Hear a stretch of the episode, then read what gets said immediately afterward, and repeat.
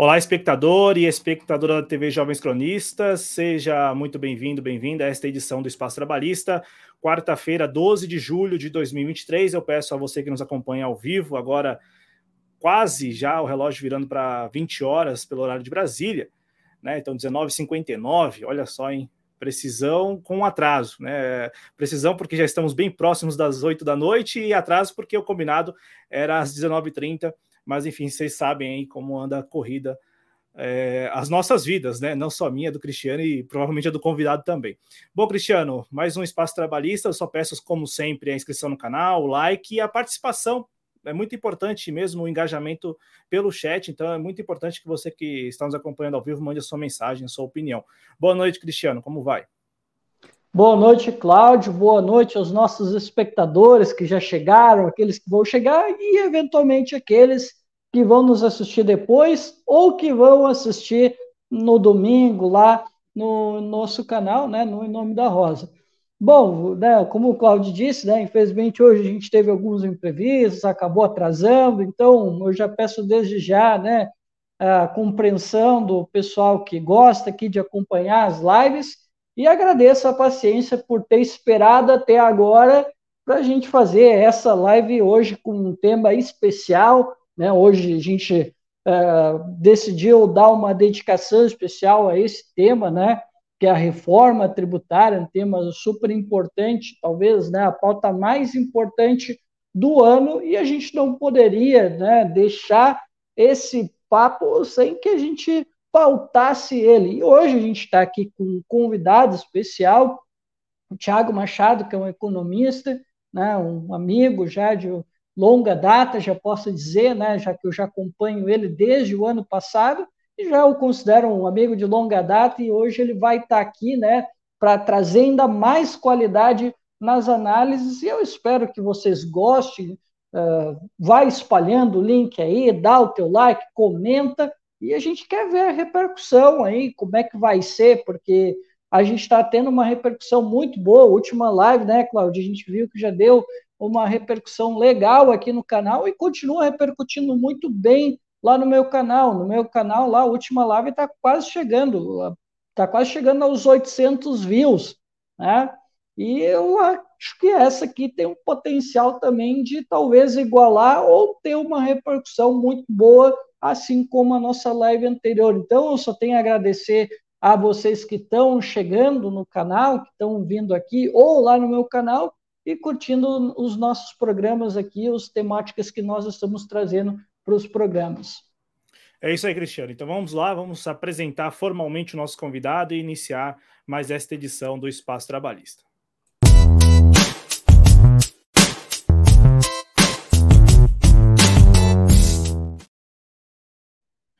Bom, deixa eu só ajeitar aqui como a gente costuma, né, fazer essas lives, né, Cristiano? Colocar nosso convidado certinho, beleza? Agora sim. Enfim, vários layouts, é aquela confusão de sempre. Nosso convidado, formalmente apresentado, é Tiago Machado, economista, mestre em Ciências Econômicas pela Universidade de Campinas, a Unicamp, e também está é, neste momento como doutorando em Teoria Econômica pela Universidade Federal do Rio de Janeiro e também a Universidade de Campinas. Né? O nosso convidado está nas redes sociais, principalmente no Twitter. Não sei se ele já tem a nova rede aí, enfim, né? Mas no Twitter ele está lá, firme e forte, no arroba mstiago com H07. É isso, né?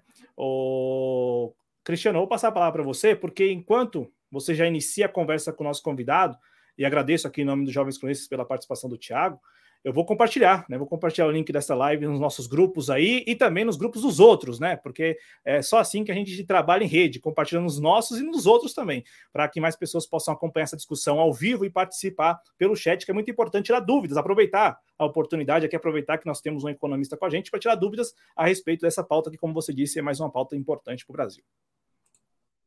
Bom, então tá. Bom, vamos lá então, Thiago. É, nós temos a reforma tributária agora aprovada em dois turnos, tivemos aí uma, uma longa espera, né? Se dizia aí, na, saiu pelo menos na imprensa que fazia 58 anos que a gente não tinha nenhuma mudança no, na, nossa, na nossa tributária, né? E, e, e tanto é que se esperava por aí, né? já uns 35 anos de espera para a gente ter uma mudança nosso código tributário. E essa reforma, ela ia falando, muita gente falava, né? Tanto a esquerda quanto os liberais, que era preciso fazer uma reforma tributária. Isso era consenso. Só que isso ficava muito mais né, no discurso, na hora de avançar, nunca avançava. Se tentou no governo Lula, se tentou no governo Temer, se tentou no governo Bolsonaro, que, aliás, essa que foi aprovada, né, foi ainda do governo Bolsonaro, com o, até o relator era o Baleia Rossi, né? Mas se tinha ali alguma crença de que talvez não ia sair, mas as coisas foram avançando, avançando, e finalmente saiu a reforma. Né? E aí eu quero né, já te colocar para essa discussão que reforma é essa, Tiago, que o governo e o Congresso aprovaram nesse 2023? O áudio tem que ativar. Opa! Então, antes de começar aqui, agradecer o convite do Cláudio, do Cristiano. Adorei a vinheta, vinheta legal, com Brizola, com Darcy. E é isso, vamos ajudar a debater aí, pessoal. É, então, assim, o que, que, a gente pode refletir, né? É, o Brasil, assim, historicamente, ele sempre teve um problema de, do ponto de vista tributário. A nossa tributação sempre foi uma tributação muito regressiva. E para o público geral entender, eu sei que a maior parte das pessoas já sabem, mas regressividade dos impostos quer dizer que percentualmente da renda, você está pagando, os mais pobres pagam mais. E progressividade, quando percentualmente da renda, os mais ricos pagam mais do que os mais pobres. Então, assim, isso é um problema histórico do Brasil, um problema desde a formação do Brasil, a gente tem é, esse tipo de questão. É, sobre a reforma tributária, é, já vou dizer logo de cara, uh, já estudei sobre finanças públicas, etc., mas não é meu tema de pesquisa. Então, quero fazer um exercício aqui com vocês, que eu vou trazer elementos da reforma tributária, mas eu quero, acima de tudo, dar uma visão de perspectiva histórica, de perspectiva sobre como as coisas aconteceram ao longo do tempo. Que eu acho que, inclusive, isso ajuda até muito mais as pessoas entenderem, é, do ponto de vista de perspectiva política, onde a gente tem que batalhar, o que, tem que ser feito, o porquê que a reforma tributária é importante do ponto de vista de perspectiva de concentração de renda. Enfim, vamos, vamos tratar esses assuntos aí. Ô, Tiago, é, e aí o Cristiano fez uma baita introdução, porque é, é um tema que poucas pessoas é, se atêm a discutir e debater, isso eu falo em, em nível de sociedade. Calma aí, tá, tem, tem um eco, né? Então vou desabilitar aqui só para para a gente continuar, mas assim, Tiago, a gente tem poucas pessoas da sociedade civil que efetivamente é, participaram dessas discussões todas, mesmo, essa, mesmo essas que ocorreram há décadas atrás. Né? É, é então, assim, é sempre um assunto muito mais é, movido por lobbies. E, e, e, aí a reforma que foi aprovada na Câmara e que ainda segue para o Senado, ainda vai, vai ser votada no Senado, discutida e votada no Senado, é, é, é uma reforma que, que segue essa linha na sua avaliação, assim, para a gente iniciar mesmo essa conversa. Ela, ela é, uma, é, é uma, uma, reforma que foi efetivamente aprovada, diferente das outras que é, muitas foram gestadas e, e não passaram no Congresso, não passaram sequer na Câmara ou sequer no Senado e vice-versa, ou, ou, podem até ter passado numa das casas, mas não nas duas. E, e, e se essa tônica, que é muito, pelo menos para mim, muito, muito cara, né, de que uma discussão tão séria, tão relevante fica sempre muito restrita a lobbies, né? Ou nas mãos de lobbies. Tanto é que as manchetes da grande mídia até recentemente, é, até a, a, votação na Câmara, é, as manchetes iam no sentido de ah, não, ó, grupos econômicos que estão fora da reforma, ou grupos econômicos que vão ter condições é, diferenciadas na, nessa reforma. É, como que você, particularmente enquanto economista, é, vê, vê esse lado, né? Esse lado que, para todos nós, eu acho que é um lado assim bem bem, bem triste mesmo. É um dado triste porque a discussão ela fica muito restrita a esses lobbies, e aí a gente tem uma reforma que está sendo aprovada, que está sendo gestada, foi gestada, está sendo aprovada, que pode simplesmente corresponder a esses interesses e não necessariamente combater esses vícios que você, por exemplo, já trouxe aqui nessa primeira é, abordagem. É, então, eu, eu acho que tem uma coisa, Cláudio, que é economia, acima de tudo, economia política, né? Eu acho que a economia deveria resgatar os seus valores originais, entender que o processo econômico também é um processo político. Então, a, a questão da distribuição de renda é indissociável da dimensão política, não é uma questão técnica, é uma questão da política. Então, o que, que eu poderia dizer? É, dentro da nossa sociedade, é natural que as pessoas, que as empresas, etc., e os, enfim, e os grandes detentores da riqueza, eles tenham e tentem absorver a maior parte do lucro possível. Toda lógica capitalista, ela gira em torno disso, da maior nível de obtenção de lucro possível. Então, assim, isso é dentro de uma lógica capitalista, é natural que, a, que esses agentes políticos busquem essa maximização desses seus lucros. Agora, a grande questão é a força popular e a mobilização popular de estar servindo como força antagônica para estar pautando uma estrutura diferente. E, enfim, depois a gente vai entrar nisso, mas historicamente a gente só consegue entender reformas tributárias, é, avanços de política social, construção de segurança de saúde, de previdência, etc., dentro do campo da luta popular. Então, é, enfim, essa dicotomia sempre vai existir. E aí a gente tem que separar um pouco os elementos do porquê que elas acontecem, né? Então, é, o grande empresariado, naturalmente, ele vai defender esse conjunto de interesses. Vai querer uma reforma que seja mais regressiva. Uh, a gente vai entrar nesse debate depois, eu vou entrar numa dimensão um pouco mais da formação ideológica, mas todo o debate ali da década de 70 e 80, ele vinha pautando por um conjunto de ideias ou a gente poderia dizer ideologias, que visavam um tipo de tributo é, que cobrasse menos dos mais ricos, porque dentro dessa concepção ideológica se pensava que, o, que reduzindo esse tipo de tributação elevaria o nível de investimento, e com elevação do nível de investimento se elevaria o nível de emprego, etc., e traria maior, maior bem-estar social, o que se mostrou uma farsa histórica. Mas, enfim, é, depois a gente vai, eu vou resgatar isso com vocês, e a gente trabalha isso em perspectiva.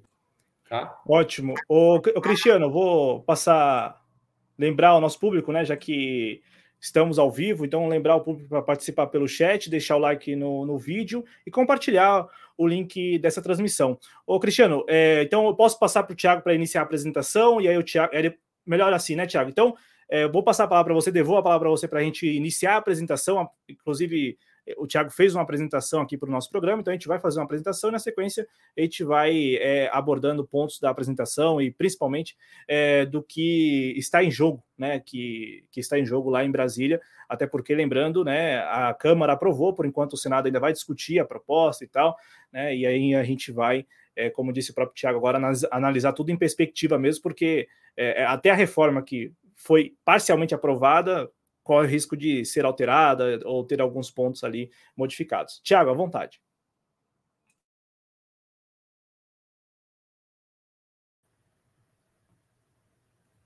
Pessoal, só vou pedir. Ué, não está aparecendo. Deixa eu ver janela. Aqui, agora acho que foi. Pessoal, eu não vejo vocês, só para confirmar. Vocês estão vendo o meu slide? Só me dá um retorno para eu saber se estão Sim. vendo o slide. Sim. Sim? Tá, então beleza. Então vamos lá. É, então, então vou apresentar uma coisa, né?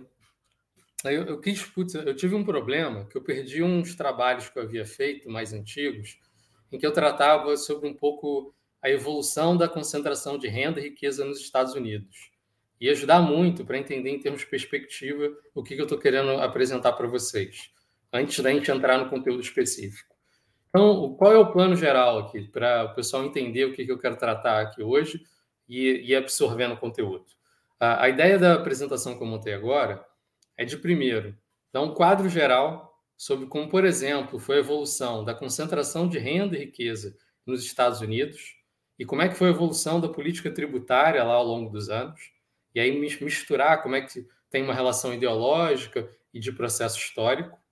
Dado isso, eu vou mostrar alguns dados do Brasil em perspectiva de comparação internacional, mostrando como é que como é que a composição da tributação do Brasil, como é que ele se compara um conjunto de países do OCDE, e dar alguns elementos tentando dissecar, dentro dessa composição tributária, é, quais são as nossas é, particularidades, ou como a gente gosta de dizer aqui no Brasil, as nossas jabuticabas, né?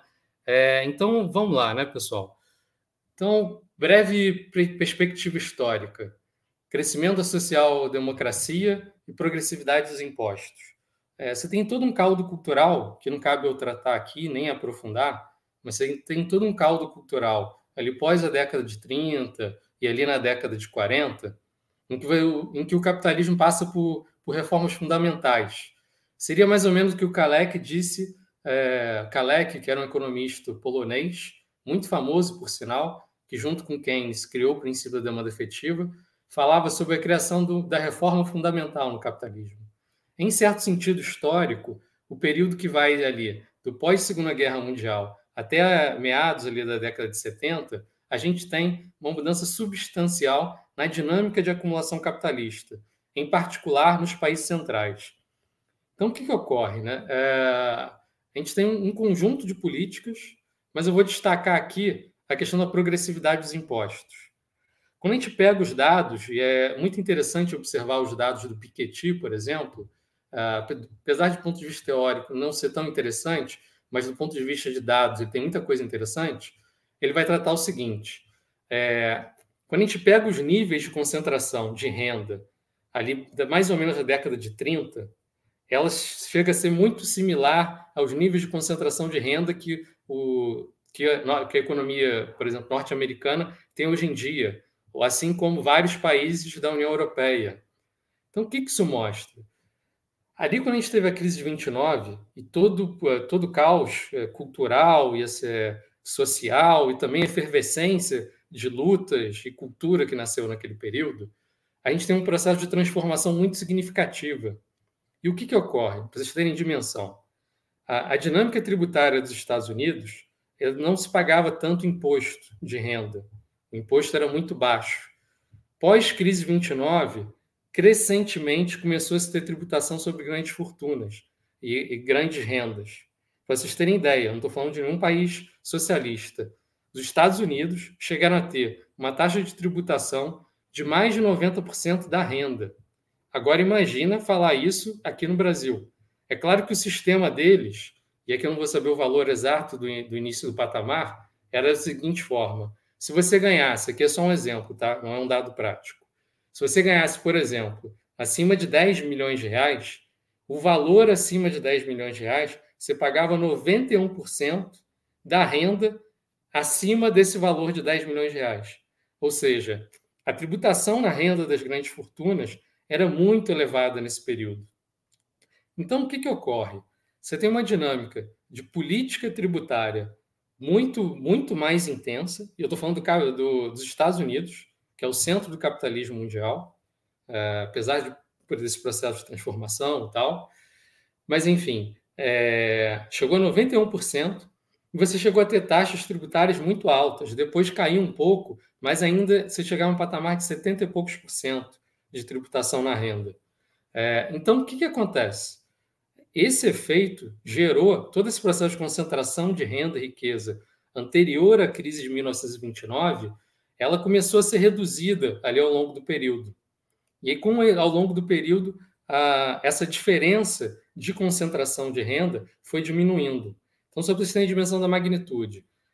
Antes da crise 29, você tinha uma magnitude mais ou menos, os 10% mais ricos ganhavam algo em torno de 13 vezes mais a média dos 90% mais pobres.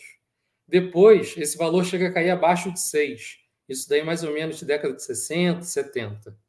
Então, o que, que ocorre? A gente tem uma mudança da relação da distribuição de renda muito significativa. Um dos elementos centrais, não é o único, mas um dos elementos centrais foi a dimensão da progressividade tributária que ocorreu ali, por exemplo, nos Estados Unidos. Então, o que ocorre? A gente tem esse elemento da progressividade tributária, que, e aí esse, esse processo ele vem se alterando ao longo do tempo. Ali, desde a crise de Bretton Woods e uma certa crise da dinâmica de acumulação capitalista dos países centrais, você altera a, você altera essa dinâmica política e também a dinâmica de acumulação. Então, nesse período, você cria uma série de teorias, é daí que a gente vai, o Milton Friedman cresce, a teoria dos ciclos reais, o Lucas, é, a teoria novo clássica, enfim, é nesse, nesse ciclo político, econômico, teórico, ideológico, é que você cria uma série de relações de forças que vão advogando por um novo tipo de política tributária. Então, o que, que a gente tem?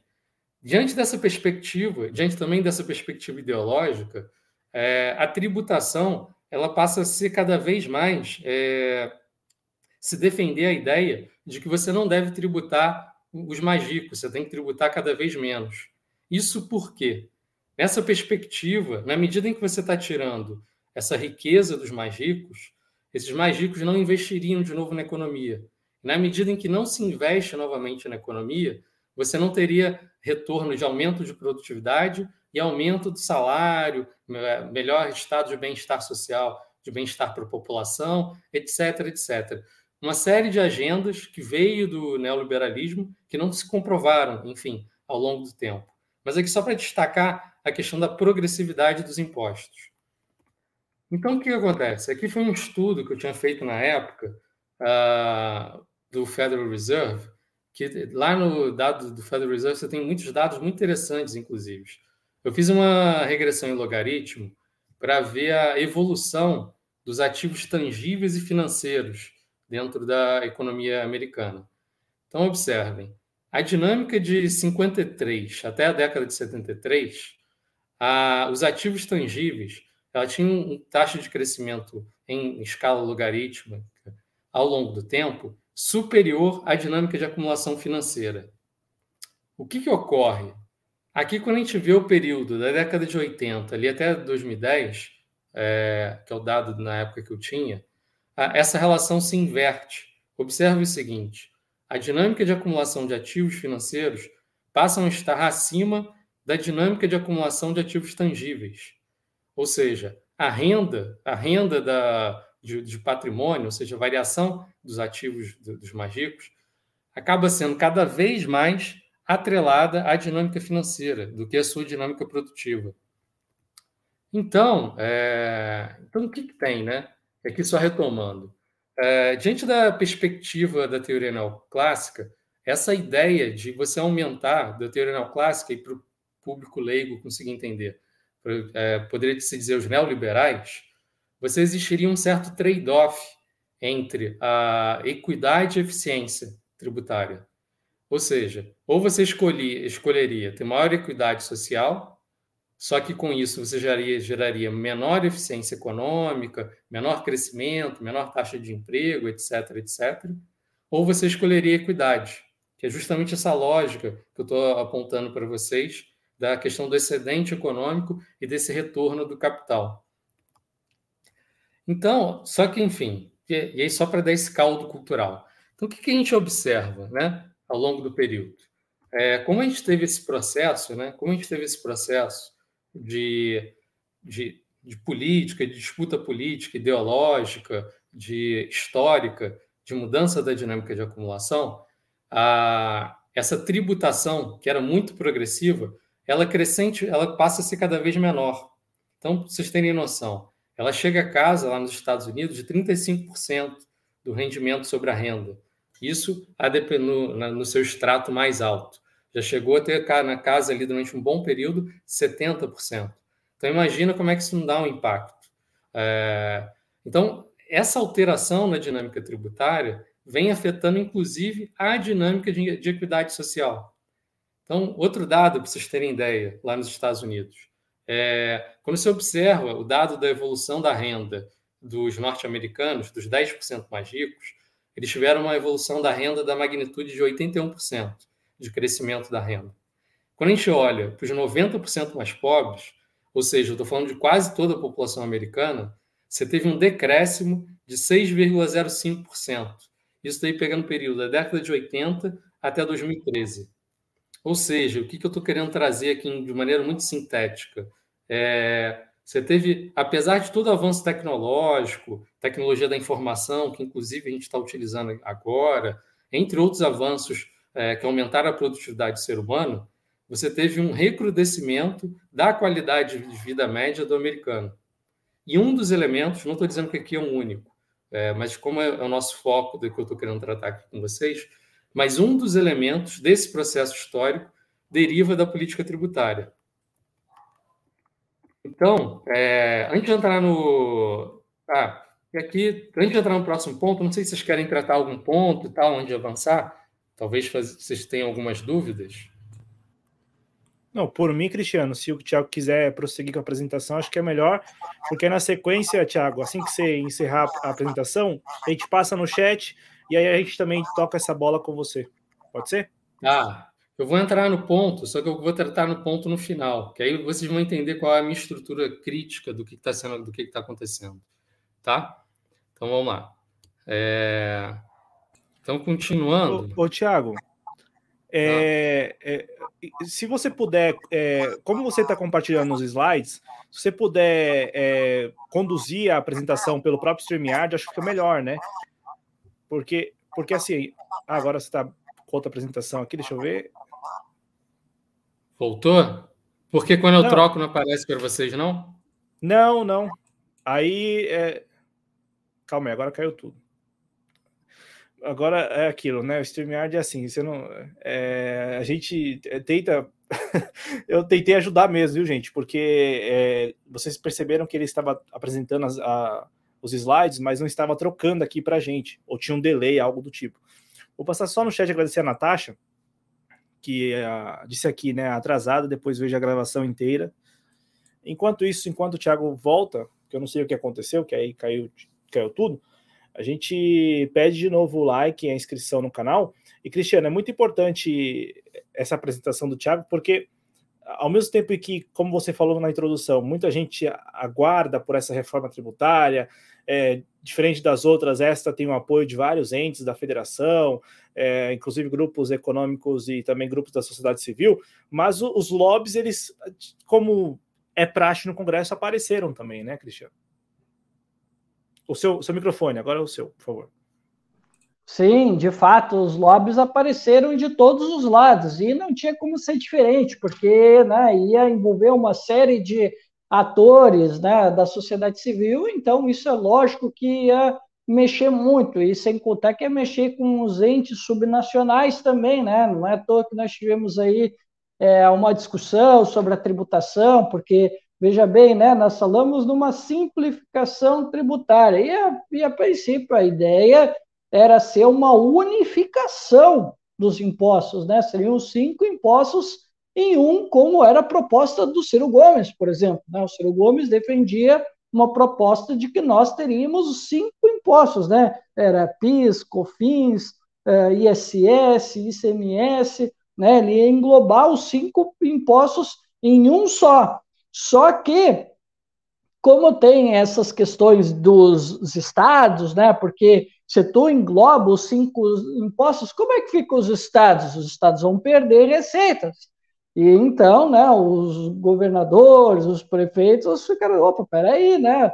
Vamos, vamos ter que negociar essa situação aqui, porque como é que vai ficar nós aqui sem os impostos? Quer dizer que vai descentralizar tudo para a União e a gente vai ficar como? Como é que a gente vai conseguir se sustentar, sendo que nós estamos aqui todos esguelados, né, na nossa situação fiscal? Como é que a gente vai resolver? E aí eles deram todo esse arranjo, transformaram, né, em um, um IVA dual, né, justamente para poder acomodar os interesses dos governadores e dos prefeitos da, do, da, dos entes subnacionais, né?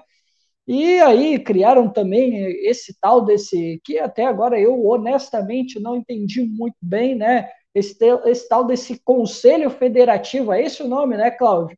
É, Conselho Federativo, que aí vai estar tá lá, os, vai ser os 27 governadores, vai ter os prefeitos, vai ter pessoas escolhidas pela sociedade civil, vai ter pessoas também, não sei se são notórios saber o que, que é, eu particularmente, assim, essa parte aí do, do conselho, né, eu, sinceramente, eu boiei até agora. E olha, eu vou te falar que eu tentei buscar na própria imprensa e tem muita gente também que ficou boiando nesse assunto aí, porque ele ficou muito nebuloso. E assim, Cláudio, eu não quero assim, né, me antecipar sobre a minha visão, né? Isso eu vou deixar para o final sobre o que, que eu penso, né, sobre a reforma, porque como a gente disse é, na introdução aqui, foi uma reforma que foi uma grande luta, que gerou uma certa é, coesão, né, de parte da esquerda, de parte da direita, né?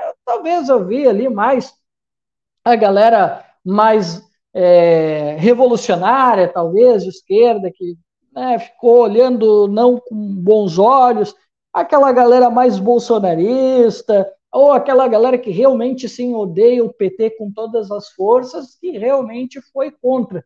Mas, no geral, o consenso foi praticamente total com relação a essa reforma, né? E depois a gente teve muita gente dizendo né, que a reforma foi uma grande vitória, e é sobre isso que eu quero me debruçar no final da nossa live, né, para eu finalmente né, opinar né, sobre essa reforma que todos esperavam, né, lembrando que nós temos, uh, vai ter outras fases, né, a princípio, uh, antes teriam três fases, né, mas agora eu fiquei sabendo que já são só duas, e aí o PT queria, de alguma forma, Dentro do Senado, ele queria fazer em duas fases. Não me pergunte o porquê, não sei, né? Porque, sim, eu falei, eu estou sendo muito honesto com o público, com o Cláudio. Pessoal, eu não acompanhei rigorosamente nada das discussões uh, acerca da reforma, tá? Eu comecei a pegar alguma coisa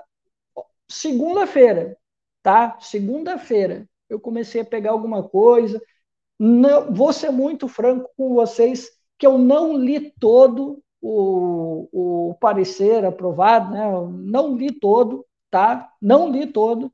Eu só li uma parte e o resto eu fui pegando com economistas, com advogados, acompanhando as discussões e porque assim é um é, é um tema difícil né? Não é à toa que, inclusive, o próprio Tiago, né, ele esclareceu aqui que o, o, a matéria tributária, né, não é a especialidade dele. Eu já vi outros economistas discutindo, nem todos eles são né, da parte tributária, porque realmente é um tema bem difícil. E geralmente esse tema, só para eu esclarecer aqui para o público, ele vem sendo debatido muito mais por advogados tributaristas do que por economistas.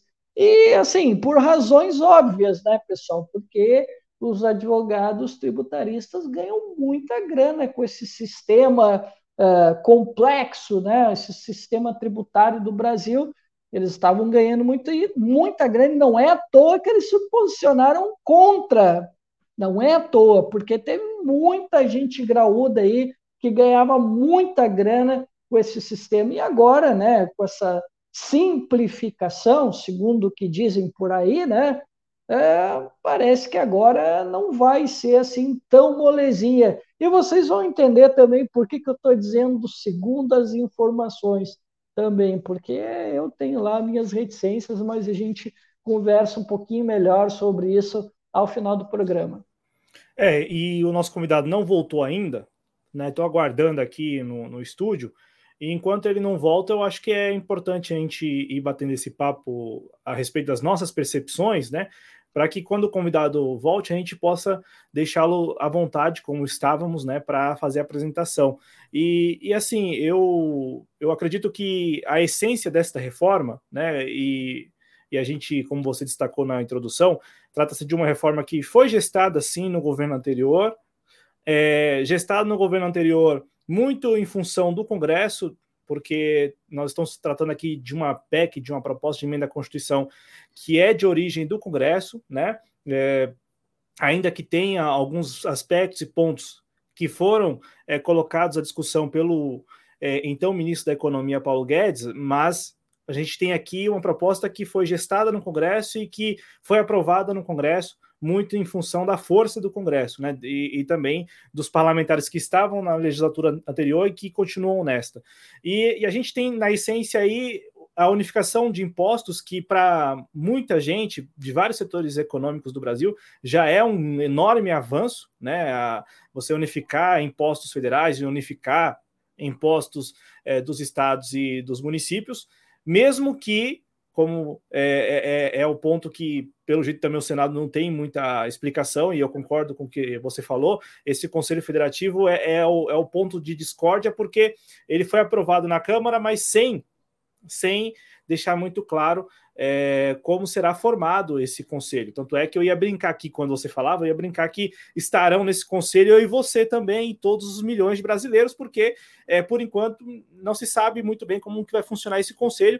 Aí tinha a proposta aqui de São Paulo que me pareceu mais razoável, ainda que, como você e também o nosso é, convidado hoje já tenham deixado claro que nós todos aqui, a, a, o nosso convidado já sabe mais do que a gente, com certeza, mas nós dois somos leigos, né? É, mas me parece uma proposta mais razoável, né? O governo do estado de São Paulo, do Tarcísio Gomes, está propondo uma Câmara de compensação ao final do dia, enfim, porque agora, né, com essa reforma, se essa reforma for aprovada também no Senado, haverá a mudança né, do local de cobrança, e aí com isso também haverá ali os créditos, né, que é o que muitos, é, da, do, muitos setores econômicos também estão aguardando. Né? Então, assim, além da unificação, essa ideia de créditos, né, então é, o, a cobrança é, deixando de ser uma cobrança em cascata, né, passaria a ser uma cobrança é, sobre o valor agregado em cima do produto mesmo, né, que é a ideia do IVA, isso para muita gente é muito importante, só que a proposta do governo do estado é que no final do dia as secretarias de fazenda ou de economia por aí vai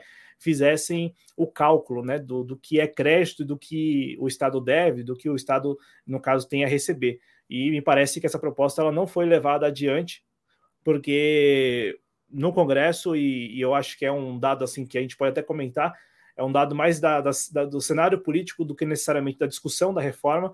No Congresso, como há deputados e senadores, parlamentares de modo geral, do Nordeste, do Norte também, então a, a discussão da reforma tributária ela tem esse, esse, esse cabo de guerra, digamos assim, entre os estados do Norte e do Nordeste com relação aos estados do Sul e do Sudeste, né?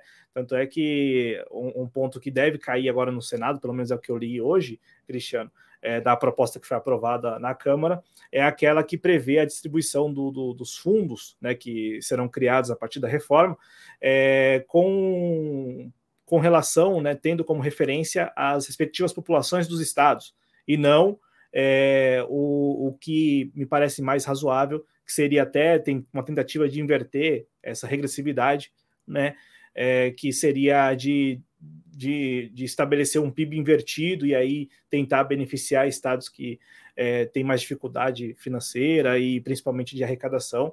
E em contrapartida, os estados mais ricos da, da, da federação estariam contribuindo, né? Enfim, mas é, é como você falou, são nuances aí que sequer os parlamentares sabem como solucionar. Imaginem só a nós aqui, nós dois e, e todos os outros que se propõem a discutir esse assunto, porque me parece que assim se a gente pudesse resumir, sintetizar a, a discussão e o debate no Congresso, é, daria para sintetizar da seguinte forma: o Congresso também não sabe lidar com esse tema, mas topou aprovar, topou é, vem, vender a ideia para a opinião pública de que, enfim, estamos aprovando a reforma tributária. Tanto é que hoje eu li algo e me parece que é, vai nessa linha, né? Que o Congresso está muito preocupado, né? Mais preocupado em em ter né, o momento da promulgação da emenda, né, da, da reforma tributária para colocar no rol lá, na prateleira das reformas, reforma trabalhista, reforma previdenciária e agora reforma tributária, do que necessariamente solucionar solucionar este sistema tributário que é caótico para quem trabalha com ele e que, como você falou, tem muita gente que ganha, ganha, ganha uma grana pesada né, também. É, de fato, é, Cláudio, parece assim, a impressão que passa é que o Congresso está fazendo assim, uma espécie de um checklist, né? Ele está ali com as missões e ele está ali, né? Só querendo marcar o X, né? Não é à toa, né? Que é, o próprio Pacheco, né? Disse hoje na imprensa que ele quer aprovar né, a, nova, a nova reforma até o final do ano. Eles pretendem terminar as discussões e votar, né, para que eles tenham um, um novo, uma, um, um, novo código né, uh, tributário novo, para que a gente possa passar esse capítulo da história brasileira, que, como eu disse, né, já se espera há pelo menos 35 anos que se fala de uma reforma tributária que nunca avançava, porque daqui a pouco batia um interesse aqui, batia um interesse ali, e aí daqui a pouco, às vezes, tinha algumas questões sensíveis para os estados e municípios, e então a discussão acabava não avançando. E também eh, conta para isso, né, Cláudia? É lógico que a gente não pode deixar de colocar também né, a instabilidade política, né, que muitas vezes acabou atrapalhando esse tipo de discussão. O próprio governo anterior foi assim, o outro governo, né, que foi um governo tampão, o governo Michel Temer, foi a mesma coisa. A, a discussão não avançou em muito sentido por isso, né, porque houve a crise política e com o governo anterior também não foi muito diferente. Vemos também, né, a, a crise sanitária, né, mundial. Então tudo isso foi atrapalhando essas discussões, né?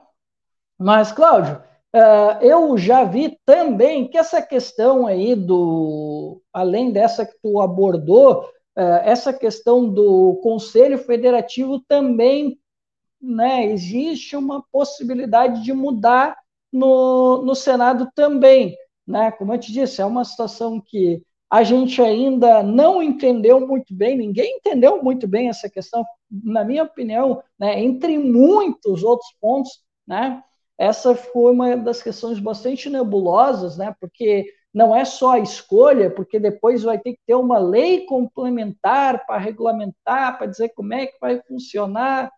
Então, quer dizer, né, eles aprovaram a tal da simplificação tributária, só que nos deixaram assim uma série de incertezas que a gente não sabe para onde é que vai caminhar a reforma depois. E isso me lembra, né, já que a gente falou né, do, do Ciro Gomes, né, é, isso me lembra muito bem o que o Ciro falou né, sobre o Plano Real, né, que o Ciro conta a história do Plano Real, que ele, ele tinha, que na ideia, que eles tinham uma ideia ali de uh, funcionar por seis meses para depois fazer as reformas, para fazer as grandes transformações estruturais né, que o Brasil precisava. Para aí sim a gente continuar, né, fazer com que o plano realmente desse certo, né, porque o plano real, como ele bem lembra, ele era uma espécie de um plano de emergência com prazo de seis meses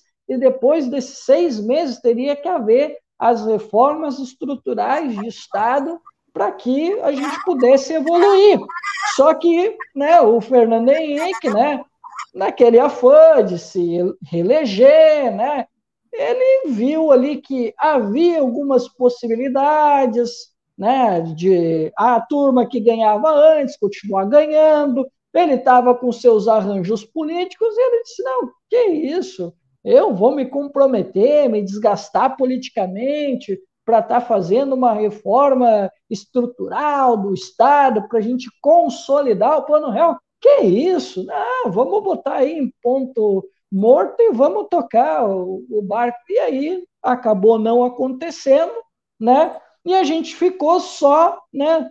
Muda a moeda, muda algumas coisas, faz algumas mudanças, mas não sentido, mas não, não faz grandes alterações e fica por isso mesmo. E a reforma tributária, eu tô com a mesma impressão que a gente foi lá e caminhou junto com os liberais de a gente buscar, o, como disse o Tiago, né, ele foi muito bem lembrar dessa questão da hegemonia é, intelectual, né, de buscar essa ideia, né, que o, ele estava falando, né, que existia em disputa, né, a ideia da equidade versus a ideia do equilíbrio, né, e venceu a ideia do equilíbrio, né? a ideia neoliberal de que nós tínhamos que fazer uma série de reformas, que era muito caro esse estado de bem-estar social, que a gente precisava fazer uma mudança, que o Estado de, deveria retornar há uma lógica, não exatamente aquela anterior a, ao crash de 29,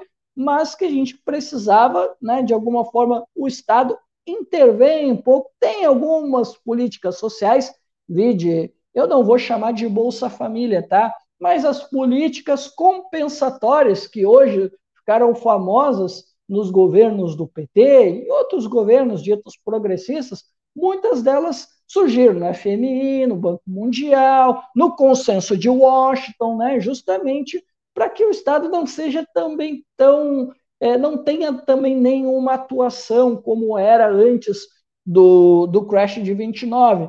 Então, quer dizer, eu, eu começo a pensar que a gente está quase no mesmo dilema do plano real, que a gente chega num consenso de que, não, ó, beleza, a gente vai fazer a simplificação, mas calma aí com esse negócio aí de tributar renda e patrimônio, né?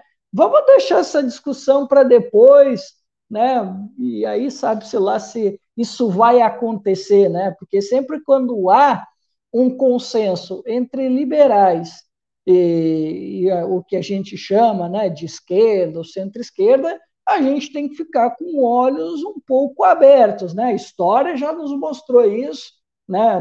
Quando tivemos, né, a redemocratização, que a gente só quis discutir a parte da democracia e nós não discutimos economia, não discutimos indústria, não discutimos mais nada.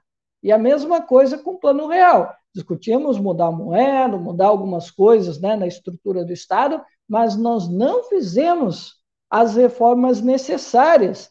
E aí a gente né, simplificou demais, não fez o, o serviço de casa que era necessário para o plano real, e aí, né, hoje a gente está aí com uma moeda desvalorizada, a gente está com um país que não, não cresce há pelo menos 10 anos, já temos aí né, uma nova década perdida, né, desde 2010 até o, a virada aí do, da década para 2020, né? Então é esse o cenário que a gente está se encontrando. Eu, pelo menos, vejo esses paralelos, posso estar muito equivocada nas minhas comparações, mas aí a história que vai dizer, e os analistas que têm uma acuidade melhor podem apontar isso. O Tiago está de volta, e, e, eu vejo assim, para passar a palavra para o Tiago, eu vejo da seguinte forma: tem até um aspecto semântico aí, né? Porque falar em reforma, falar em reforma no Brasil de hoje com a grande mídia que nós temos, olha, não é, não é lá muito boa coisa. Então, assim, a, a, é, talvez é, seria interessante procurar outro termo, porque. É, e aí, o Cristiano falando do checklist é bem isso, né? Governo Temer, reforma trabalhista. Governo Bolsonaro, reforma da Previdência. E agora o governo Lula com a reforma tributária. Então, assim, os governos que vão colocando em prática as suas reformas, né? Que não necessariamente são suas, todas elas partem de um Congresso que é tocado diariamente pelos lobbies.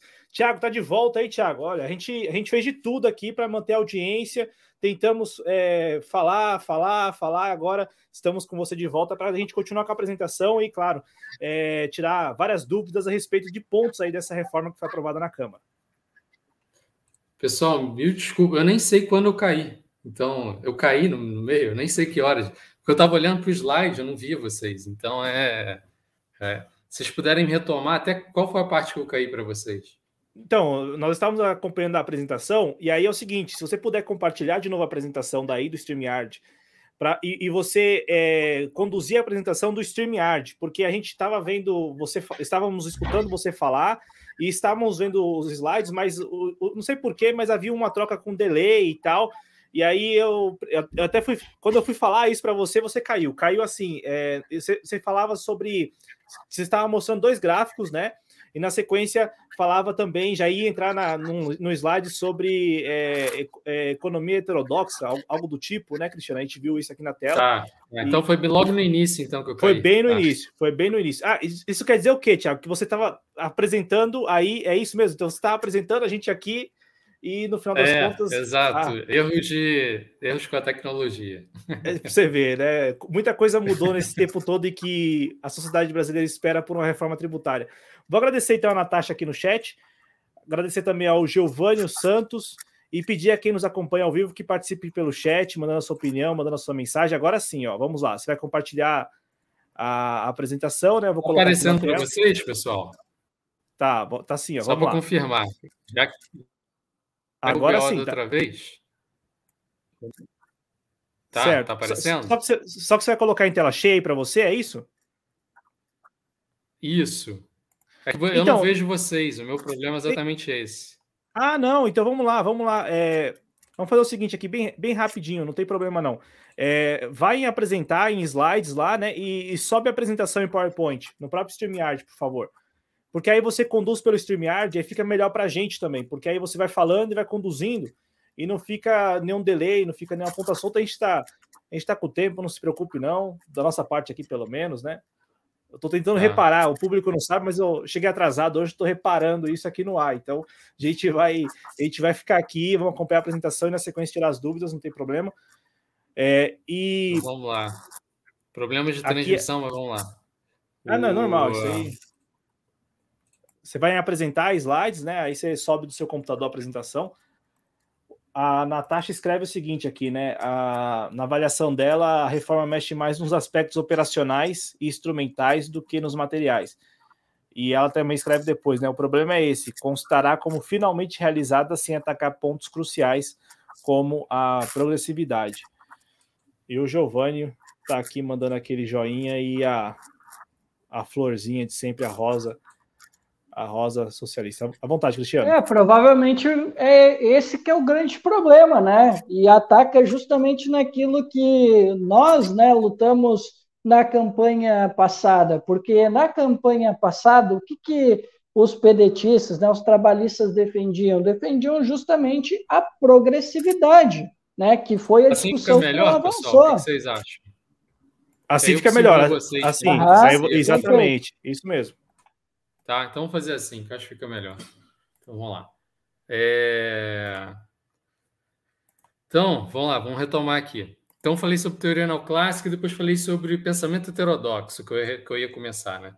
Isso, então, exatamente. Tem? Pensamento heterodoxo, uma boa parcela do pensamento heterodoxo é de esquerda, mas não a totalidade, tá? Só para o pessoal ficar claro. Existe, metodologicamente, existe uma diferença. Mas o que a gente pode colocar? É, dentro do pensamento heterodoxo, tem algum, algumas ideias que são importantes do ponto de vista da tributação progressiva. Quais seriam elas? E aí vamos colocar o povo na jogada para todo mundo entender. Propensão marginal a consumir. O que esse termo difícil quer dizer? Esse termo difícil quer dizer o seguinte: a dona Maria lá, que, é a, que recebe um salário mínimo. A dona Maria, se a gente for parar para pensar, quem recebe um salário mínimo, vai gastar todo o dinheiro que ela ganha. Então, o dinheirinho que ela ganha, ela vai consumir para pagar aluguel, para pagar luz, para, enfim, para pagar passagem de ônibus, etc, etc. Então, na verdade, para a dona Maria, toda a renda dela vai ser gasta. Se ela conseguir um crédito, na verdade, naquele mês, ela ainda vai gastar mais do que ela tem e provavelmente ainda vai ficar com problema de equilibrar as contas dela. Então, o que acontece? Para a Dona Maria, toda a renda é gasta. Para o William Bonner, por exemplo, ele não vai gastar toda a renda dele. William Bonner, a última vez que eu vi, ele ganhava mais, de um milhão de reais por mês. Então, o que acontece? Ele consome uma pequena parcela da renda dele, uma série de bens de luxo, inclusive, e uma maior parcela, talvez, da renda dele, ele guarda, vai investir, vai colocar o dinheiro dele é, em título do governo, etc, etc. É, então, o que acontece? A propensão marginal a consumir do William Bonner é muito, menor, muito, muito menor do que a da Dona Maria. A Dona Maria vai gastar toda a renda.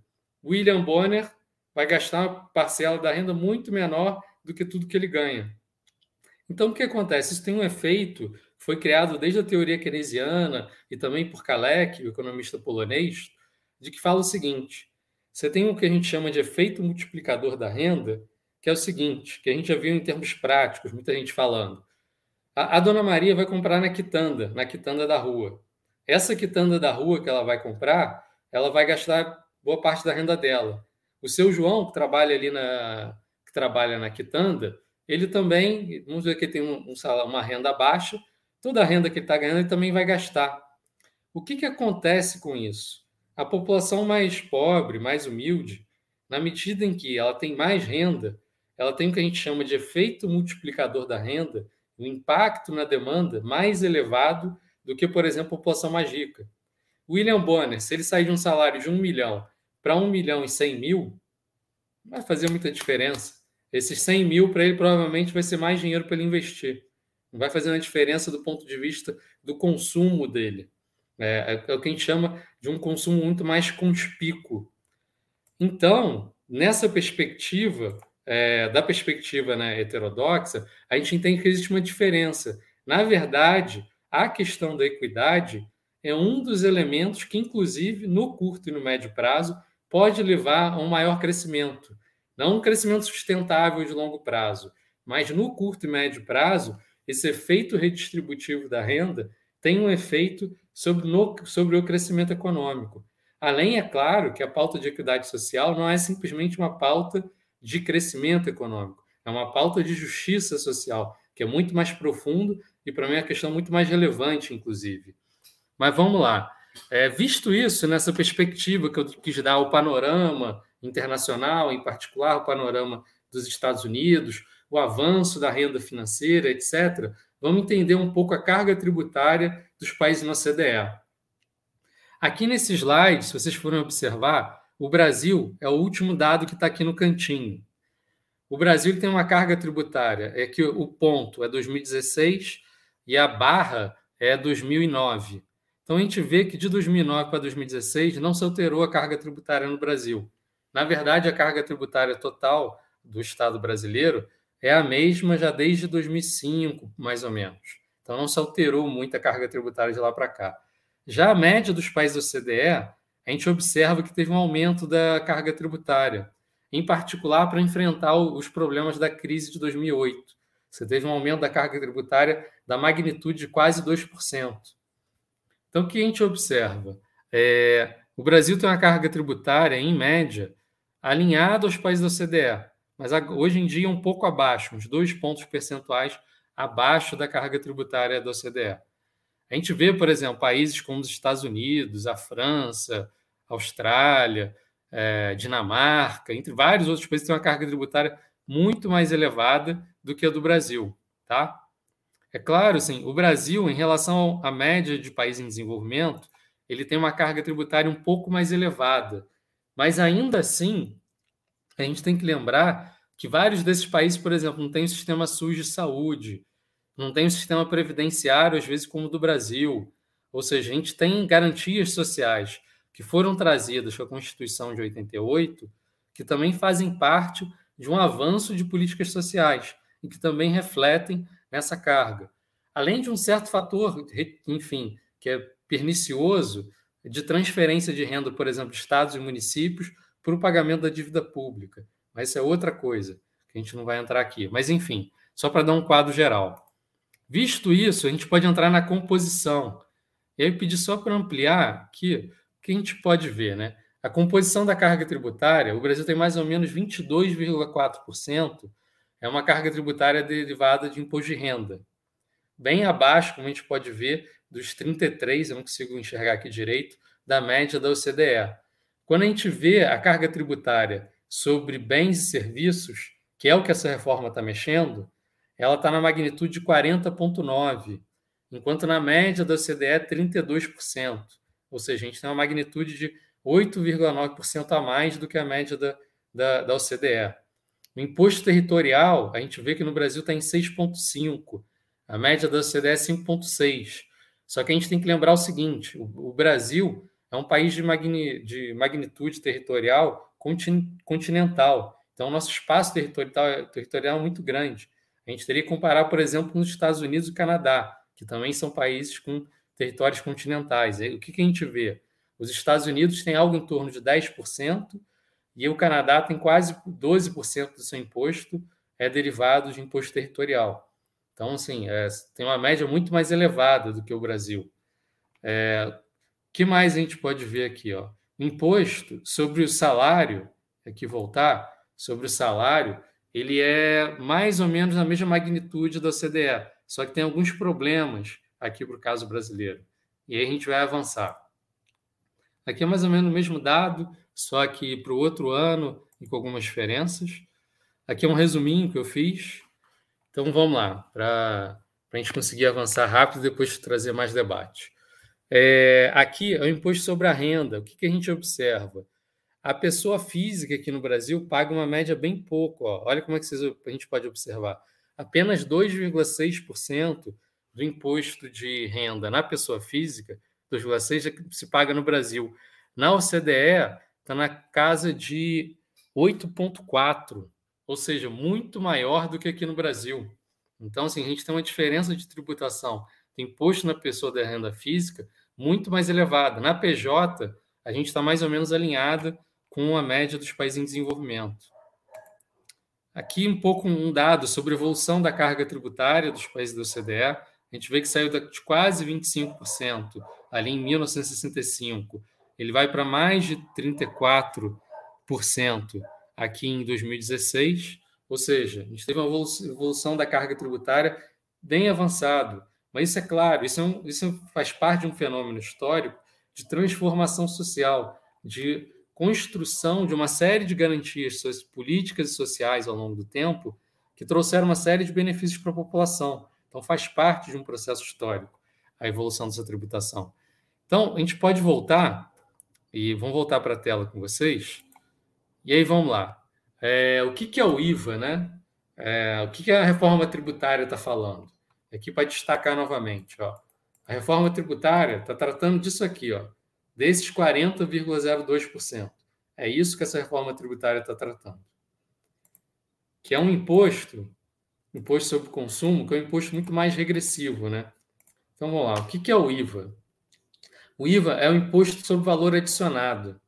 Então, vamos pensar a economia, quando a gente calcula o PIB pela ótica da oferta, você tem toda uma cadeia produtiva até você chegar no consumidor final. Antes de chegar no consumidor final, você tem todo o processo produtivo com adição de valor até a gente comprar o nosso celular, ou até mesmo uma garrafinha d'água, um livro, qualquer coisa. É, então vamos utilizar o exemplo do trigo. Vamos pensar que no trigo você comprou a semente ali por, sei lá, 100 reais. E esse agricultor que comprou o trigo pela semente 100 reais, ele vai ter uma produção, o trigo no valor final vai estar valendo 300 reais. Ou seja, essa diferença de 100 que vai para 300, essa diferença de 200 reais, é o valor adicionado na cadeia produtiva.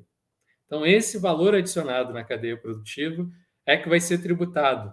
Ou seja, não é o valor final. Se você for colocar o valor final do produto, o valor final do produto é 300 mas o que foi adicionado na cadeia produtiva foi 200. A mesma coisa, se a gente for pensar do trigo, foi para a farinha.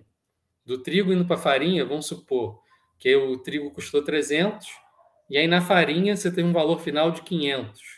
Ou seja, novamente você adicionou mais 200. Se você for tributar somente o valor final, você vai tributar duas vezes, você vai estar tributando o custo de produção daquele, daquele empresário. Então, com isso, ah, você vai estar tributando apenas ali o valor adicionado. Não que isso já não ocorra, tá? Isso já ocorre no Brasil. Só que, como a gente tem uma confusão tributária muito grande, e o sistema tributário do Brasil é um dos mais, tecnicamente, mais atrasados do mundo, que você demanda dos contadores, por exemplo, uma série de análises, ver brechas fiscais, que é um outro problema, inclusive, que isso traz, de você ficar trazendo várias brechas fiscais, etc. Isso causa pouca transparência e pouca eficiência tributária. Então, o que, que essa reforma, do ponto de vista conceitual, ela traz? Ela traz, ela traz maior eficiência e maior transparência. Então, nesse sentido, ela é um avanço. É um avanço, sim, que, que a gente deve comemorar. É, e esse avanço acaba causando, né, enfim, é, melhor eficiência, menor custo, enfim, com gasto com contador, etc. Só que, e aí vamos primeiro, vou apresentar um pouco alguns elementos dessa reforma. É, o que, que, a gente tem, né? A, a gente tem a unificação da criação do imposto através do imposto de bens e serviços, ou seja, o IBS, que é a ideia a mesma que a ideia que eu estava explicando ali do trigo, tá? Ou seja, vai ser imposto de valor adicionado de bens e serviços.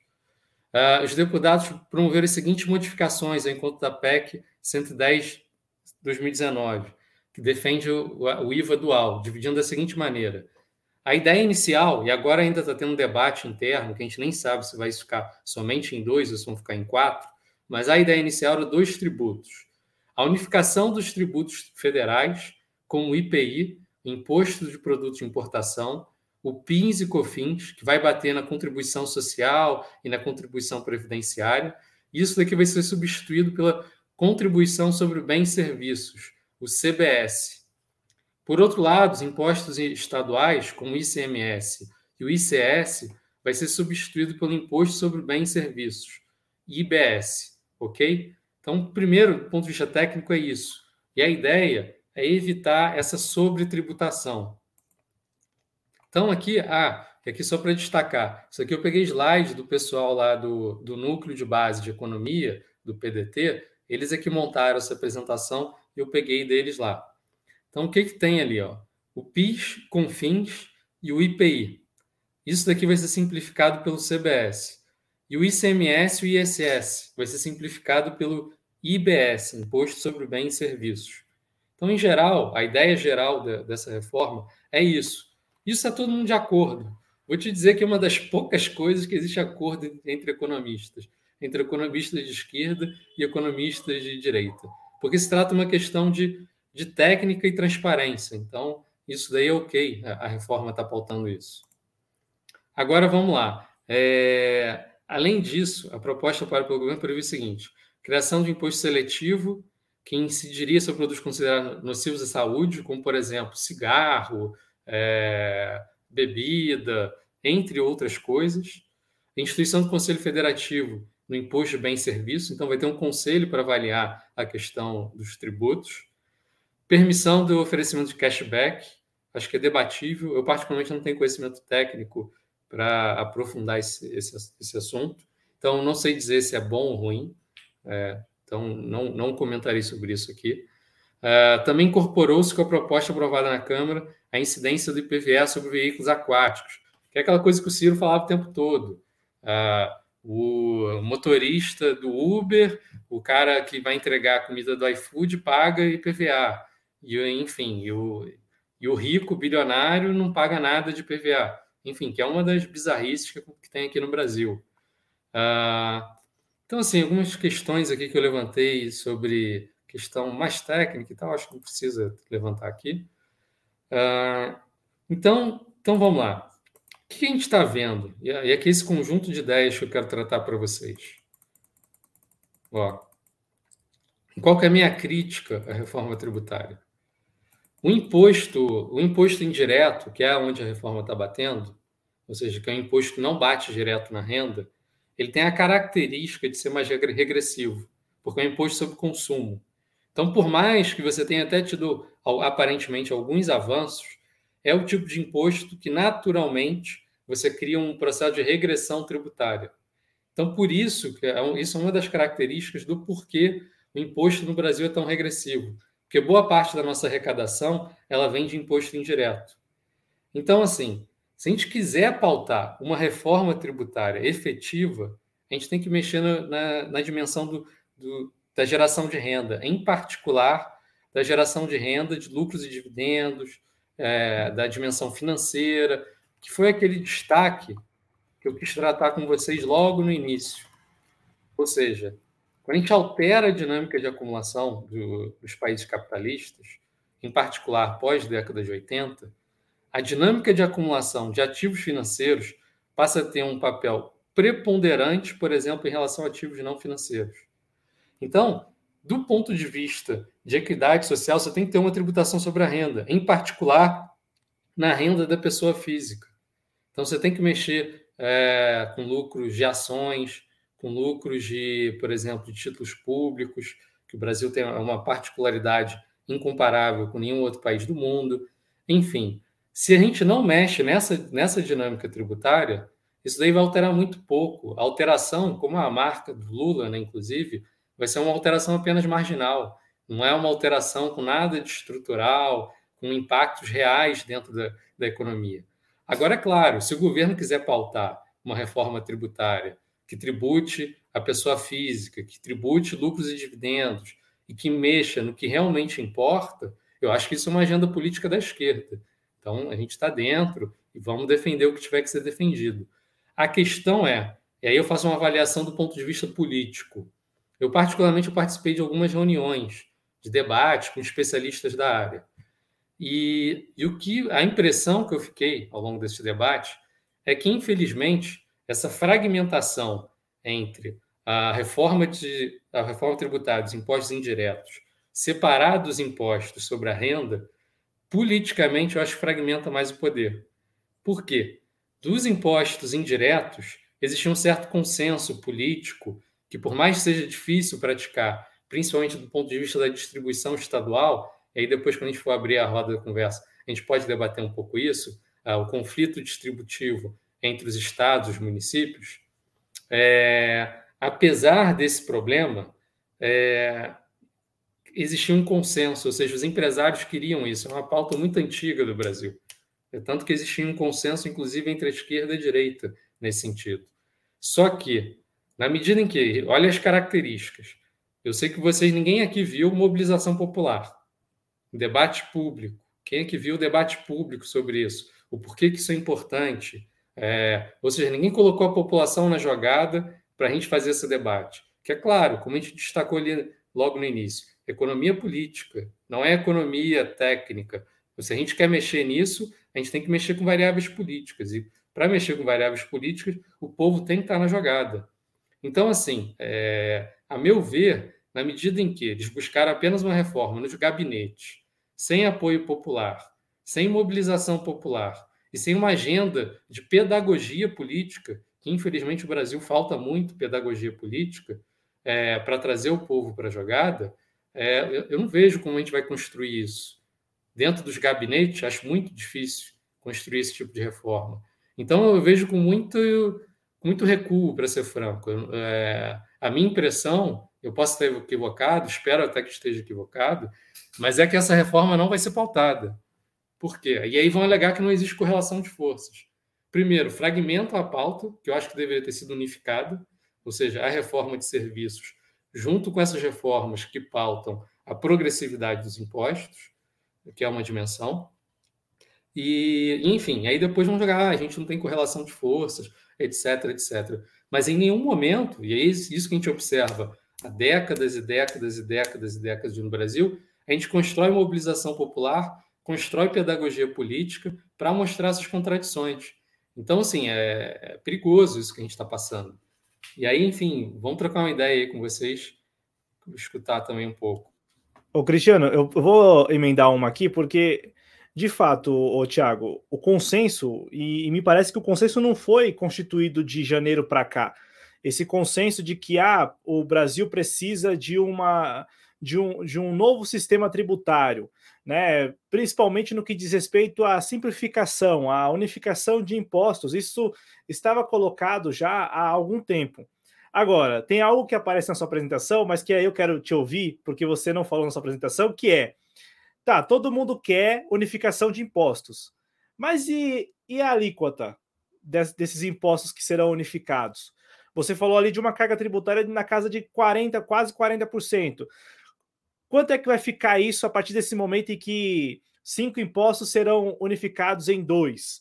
E também, é, eu acho que como eu conversava com o Cristiano aqui, eu não sei se é a sua impressão também, eu acho que nem o Congresso Nacional sabe lidar com, esse, com essa questão, sabe encontrar soluções para isso, para exatamente estabelecer uma alíquota, é, ao mesmo tempo que unifica impostos e garante que nenhum ente federado vai sair em, em prejuízo. Só que, mesmo, mesmo eles, os parlamentares, sabendo disso, dessas dificuldades, eles estão dispostos a, como disse o Cristiano, colocar ela num checklist que este Congresso, que este Congresso, que esta legislatura foi capaz, como a anterior e a, a que antecedeu, foram capazes de aprovar reformas, que para eles são reformas estruturais, porque assim como esta reforma que está sendo aprovada agora, as duas anteriores, da Previdência e também a reforma, é, do, a reforma trabalhista, tem e leva a pecha a alcunha de reformas estruturais. Olha como o Congresso está trabalhando pelo Brasil, como está sendo vendida também esta reforma. Então, eu devolvo a palavra para você, Cristian, é, é, Tiago. fazendo esses questionamentos, porque todo mundo, e me parecia que isso é, viria se, for, se o Lula tivesse vencido como venceu, ou, ou até mesmo a reeleição do presidente, do ex-presidente Bolsonaro. Eu acho que no, no, no, no, isso já estava meio que colocado, colocado a ideia de que é preciso unificar os impostos. Mas eles estão com dificuldade em estabelecer uma alíquota e também de garantir que ninguém vai sair no prejuízo. Mas no final das contas, alguém vai ter que sair em prejuízo, né? Pelo, pelo que está colocando, né? No, pelo menos pelo, seguindo o modelo que foi colocado pelo sistema. Não, ótimo ponto, Cláudio. É, então, assim, só para fazer uma correção, a carga tributária no Brasil está na casa de 32%, tá? não é 40%, 32% é, do PIB. Mas, assim, é... tem algumas complicações, né? A maior complicação era política. Essa reforma aí, a maior complicação era no seguinte sentido. Os impostos anteriores, eles cobravam tanto na origem quanto no destino. Isso daí para um debate, é, enfim, desde ali da época dos militares, de que não queriam, por exemplo, São Paulo produz a maior parte das mercadorias do Brasil todo. Então, se você paga, por exemplo, o imposto no destino, isso daí ia gerar um problema de arrecadatório para São Paulo. Ele ia ficar ganhar menos tributos. Então, é, isso daí existia com isso um conflito distributivo entre os estados. Qual é o aspecto bom dessa reforma? Tem uma dimensão, mas mesmo assim acho que tem que fazer algumas ponderações sobre isso. É, essa reforma, ela coloca, por exemplo, tendencialmente, e aí eu não sei especificar que tem um período de transição, achei inclusive muito longo ao longo do que estava ali dentro do texto, que é até 2078. Longo pra caramba, né? Para todo o processo de transição, que, enfim, até você estar tá saindo do sistema tributário de aqui agora para o novo sistema. Eu achei muito longo, inclusive. Mas, enfim, é, além de ser muito longo, você tem um debate para que os estados não percam arrecadação. Em particular, por exemplo, os estados como São Paulo, Rio de Janeiro, acho que o Rio Grande do Sul também, entre outros estados. É, só que essa reforma, como ela vai ter uma incidência do imposto mais no destino, você vai alterar um pouco a dinâmica arrecadatória. Isso daí para estados mais, é, enfim, estados menos produtores, por exemplo, como o caso de São Paulo, ou principalmente São Paulo, mas também Rio de Janeiro, vai ter um efeito redistributivo. Então, é, ela vai ter, ela vai ter esse efeito. Só que esse efeito eu acho que ela, ainda assim é marginal. Não é um efeito muito estrutural do ponto de vista é, da, da equidade social. Então, eu acho que esse é um ponto. É, e aí, esse é todo o problema político. Porque qual era o problema da amarração disso? É o conflito entre os estados, e aí esse conflito entre os estados tem alguns estados que vão perder e outros estados que vão ganhar. E municípios é a mesma coisa. Então, a amarração política, a grande dificuldade, nunca foi do ponto de vista técnico. Até porque, como eu disse, era um dos poucos consensos entre, entre economistas, tanto ortodoxos quanto heterodoxos. O, a grande amarração que acontecia era do ponto de vista conflito distributivo entre os estados e municípios dentro do Brasil. E aí parece que tem uma transição longa disso. Só que, como eu disse, é uma reforma que não mexe no X da questão. E qual que é o X da questão? É o imposto sobre o rendimento de pessoa física, que aqui no Brasil é muito baixo. Então, o que, que seria, qual que, é, qual que seria adequado? A gente está tendo um processo no Brasil de pejotização né, do trabalhador. O, o, trabalhador ele deixa de ganhar as garantias sociais da CLT e aí ele vai, abre um MEI e aí a pessoa, um, o trabalhador liberal, enfim, até o trabalhador ah, com, enfim, com menor escolaridade, etc., ele vai, é, ele vai receber pela PJ dele. Na PJ, a pessoa vai pagar muito menos tributos do que ela pagaria, por exemplo, via CLT. Então, o que tem, do ponto de vista de quem está pautando essa reforma tributária, e aqui eu aconselho muito o pessoal a procurar textos do Orair, é um economista tributarista muito bom, para mim, um dos melhores do Brasil no tema. É, enfim, Uh, um pouco desse impacto é você aumentar a tributação na renda, em particular na renda financeira, dos mais ricos. Para vocês terem dimensão, 1% mais rico da população brasileira, dois terços da renda advém da, de renda financeira. Então, e, e, boa parte dela não paga tributo. Então, a gente tem que mexer nisso. E, mas é isso, assim, é, é mexer nisso. A reforma em si, ela, assim, ela é um avanço. Mas é, é aquele avanço que é a marca do Lula. É tipo, é aquele avanço marginal, entendeu? É avanço que não, que não entra no conflito de questões estruturais, mexe paliativamente em algumas questões e, e depois esse conflito é gerado posteriormente. A gente vai ter com outras crises políticas e sociais, enfim. Uh, e nunca a gente olha de, de frente, a gente nunca olha de, no espelho do problema que efetivamente está tá ocorrendo. Oh, rapidinho, Cristiano, mas assim, você mantém essa ideia de que é um avanço, mesmo tendo esse ponto essencial ainda em discussão, em debate e, e sem muita clareza? Porque, de novo, unificar os impostos é consenso, é. Mas e a alíquota para esses impostos? Não é consenso, pelo menos é o que a imprensa tem dito, que não há um ah, consenso em torno disso. A alíquota, até onde eu acompanhei o debate, é para manter o nível, não é para alterar. É para manter o nível da alíquota.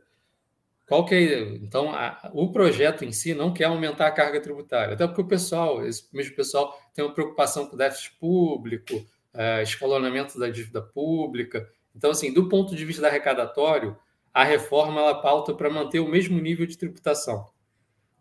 O campo, vamos dizer, mais progressista, ele está querendo pautar o seguinte: caso, que eu acho que não vai ocorrer, porque isso daí é político, não é uma questão técnica, não é uma questão. É, enfim, de, de debate de gabinete. É uma questão de colocar o povo na jogada.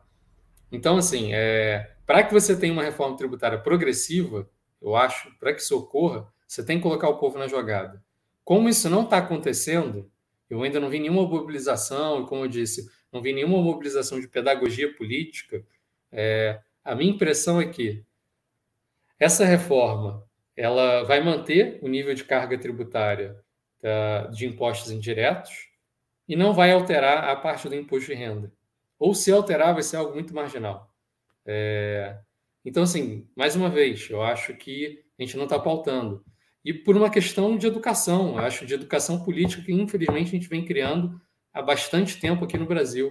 A gente não confrontar, a gente não debater questões centrais, de não trazer o povo para a jogada, de, por exemplo, estar tá fazendo esse exercício de cidadania que a gente está fazendo aqui agora. A gente está trocando uma ideia, conversando, expondo quais são os problemas. É... Porque, enfim, esse tipo de reforma só sairá pelo, pela via política. Não existe uma reforma do ponto de vista de progressividade dos impostos se a gente não colocar o povo na jogada e não colocar o debate em público. Então, acho que é isso. À vontade, Cristiano. Seu mic, seu microfone.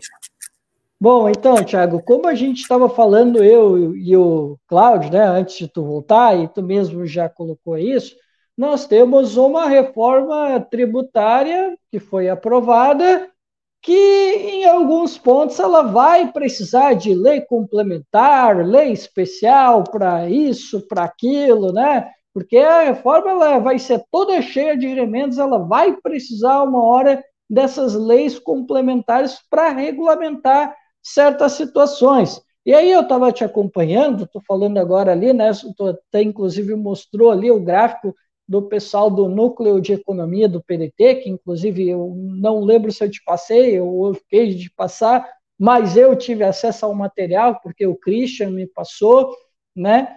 E teve um dos impostos que estavam ali, né, que é dos, na lista dos impostos federais, que é o IPI, que, num primeiro momento, eu tive esse entendimento que o núcleo de base de economia do PDT teve, que ele, que o IPI estaria dentro do CBS, né, que seria o imposto federal. Só que aí eu me deparei com um debate hoje que não, que não há um consenso sobre isso, que talvez o IPI ele possa entrar Nesse, como é que é, no, nesse imposto facultativo, como é que é o nome mesmo?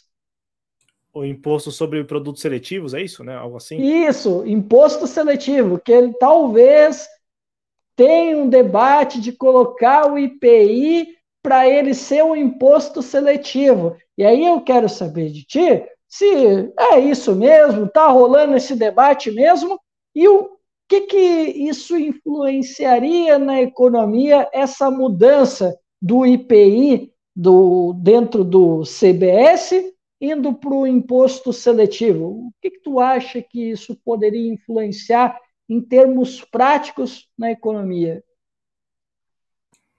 O microfone, ô, Thiago, por favor.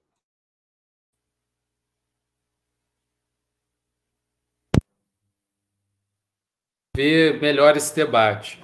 Então, assim, o que, que eu sou a favor? Eu não, eu não conheço o que está rolando por dentro da Câmara, então eu não saberia dizer especificamente como é que está esse debate. Mas o que, que eu sou a favor? Eu acho que, para alguns, eu acho que o nosso sistema tributário anterior ele era muito confuso. Você tinha, às vezes, desonerações em vários setores, você acabava criando muitos lobbies de poder, pouca transparência. Só que existe um, uma dimensão de política tributária que eu acho importante, de você saber diferenciar os setores produtivos que você está tributando. Então, por exemplo, você quer incentivar, se você tem um setor, você quer fazer uma política industrial, por exemplo, uma política de desenvolvimento daquele setor. Eu acho que o correto e aí eu já tinha visto um debate sobre isso, era você ter tido, sei lá, três faixas do IVA. O setor que você, por exemplo, você quer trazer maior é, competitividade e menor tributação, você poderia aplicar, por exemplo, faixas mais baixas de imposto, justamente para a gente conseguir ter maior competitividade internacional. Claro que não pode ser apenas esse tipo de política pública, tem que vir acompanhado de uma série de outros elementos. Então, assim, é, e aqui eu estou falando sem conhecer o debate por dentro, tá? Eu estou falando do ponto de vista conceitual e do ponto de vista de, é, do próprio processo de desenvolvimento econômico. Eu acho que seria adequado a reforma selecionar certos setores, mas aí também não fazer uma coisa muito confusa, como foi o sistema tributário do Brasil, talvez em três faixas apenas, nada muito confuso, é, para tipo, destacar alguns setores que você quer dar vantagem por uma questão de competição internacional, por questão de estratégia de política de desenvolvimento. Então, nesse sentido, eu não sei se esse debate está indo nessa direção, não sei como é que está o debate dentro da Câmara, mas é nesse sentido, eu até acharia adequado, caso seja isso. Mas é claro, a gente peça a Câmara, pode estar indo por um caminho completamente diferente do que eu estou falando aqui, tá? O, o, o Tiago, ainda nesse assunto né, do, do imposto seletivo e dos subgrupos. Porque quando, quando eu me refiro à, à ideia de uma alíquota, é que, por exemplo, e me parece que é ao lado que os bolsonaristas, né, principalmente aqueles que neste momento se opõem à reforma que eles, ano passado, até ano passado, eram a favor, é, é muito da, da conveniência política né, dos nossos tempos, né? É impressionante a, a disfarçatez mesmo, né? O, até recentemente eles estavam encampando a reforma e agora não. Mas, bom, um ponto que tem sido assim criticado dessa reforma é a ideia de que hoje tem setores da economia que no ano, no, no, aí eu também não, não sei se a referência é o ano, mas assim, pagam menos impostos, então tem uma carga tributária inferior à ideia de uma alíquota que será imposta pela reforma, até para unificar. Qual é a sua avaliação enquanto economista e principalmente como um cara que é, pôde ler, pôde pesquisar e pô, te, tenho também uma experiência, mesmo que, como você disse na introdução do programa, não é, não é muito a, a sua área, mas você tem mais conhecimento do que a gente, por exemplo, para essa ideia de uma alíquota uniforme e linear. E, e quanto isso pode gerar prejuízo para setores que não correspondem ou né, na, na, na, atual carga tributária, no atual sistema tributário, não tem essa não tem essa, as alíquotas, não tem uma carga tributária nesse patamar. Eu me, eu me refiro a, por exemplo, salvo engano, serviços, né? Algo assim, que teria uma alíquota, uma carga tributária, não é alíquota, uma carga tributária inferior à ideia que está sendo imposta pela, pela reforma. E como que você acha que politicamente poderia obter algum tipo de saída né, para esse dilema, porque me parece que para essa reforma funcionar, tudo tem que correr como o programado. Ah, nós teremos esses impostos aqui, os estados não podem criar outros, os municípios não podem criar outros. Nós temos esses impostos aqui, eles têm que seguir essas alíquotas aqui para funcionar, porque no final das contas a gente está aqui falando de uma reforma que foi aprovada na Câmara, pode ser aprovada no Senado e pode não funcionar no final das contas, porque é, até é, é, essa janela de 50 anos aí de transição permitirá, eu imagino, né, Cristiano, como a gente conhece o Brasil, permitirá as próximas legislaturas questionar isso, alterar e por aí vai. Então, assim, para ela funcionar, Tiago, precisa haver uma alíquota, uma carga tributária uniforme, linear, e como que você enxerga esse dilema, que parece ser um dilema, pelo menos, né? Ao Mic. Eu não vou falar como especialista novamente, né? É... Assim, olhando a princípio, não é algo que eu tenho pesquisa a fundo, mas enquanto princípio lógico, assim, pensando em reflexão de teoria de crescimento, etc. É... Eu acho adequado. O primeiro princípio é o princípio da isonomia, ou seja, você tem que tratar os setores econômicos de maneira igual, sem tentar tratar de maneira diferente setores da economia. Esse é o primeiro princípio. Então, nesse sentido, você tem, ok, você tem uma tributação uniforme entre os setores. Nesse sentido, ok. Agora, tem um outro sentido, que é o sentido que a gente poderia chamar, desde o Friedrich List, de desenvolvimento da força de produção, que aí é você querer estimular determinados setores, porque esses setores, por exemplo, têm encadeamento produtivo mais elevado, tem transbordamento de tecnologia, tem uh, eles trazem divisas, às vezes, para o país, aí você tem que entender como é que é a estrutura de competição internacional, enfim. É, ter, tem alguns setores que aí, às vezes, é importante a gente trazer, por exemplo, um tratamento diferenciado. Mas aí você tem que ter um sentido lógico. Você está dando esse tratamento diferenciado por qual sentido? Ah, porque esse setor é um setor-chave, porque ele transborda tecnologia para outros setores, e como ele transborda tecnologia para outros setores, ele tem um ganho de eficiência e produtividade muito alto. Então, é um setor-chave da economia. Então, a gente quer tratar ele com alguma peculiaridade, em particular, às vezes, desenvolvendo uma cadeia produtiva interna, uma cadeia produtiva nacional. Isso seria um aspecto. É, outro aspecto, o Brasil não produz, o Brasil não tem, não produz dólar. A gente, para conseguir dólar, a gente precisa conseguir exportação. Então, alguns setores de exportação e aí, claro, você tem que entender um pouco a estrutura de concorrência de cada setor. É, às vezes é interessante você dar um determinado benefício para você conseguir ter um maior equilíbrio do setor externo.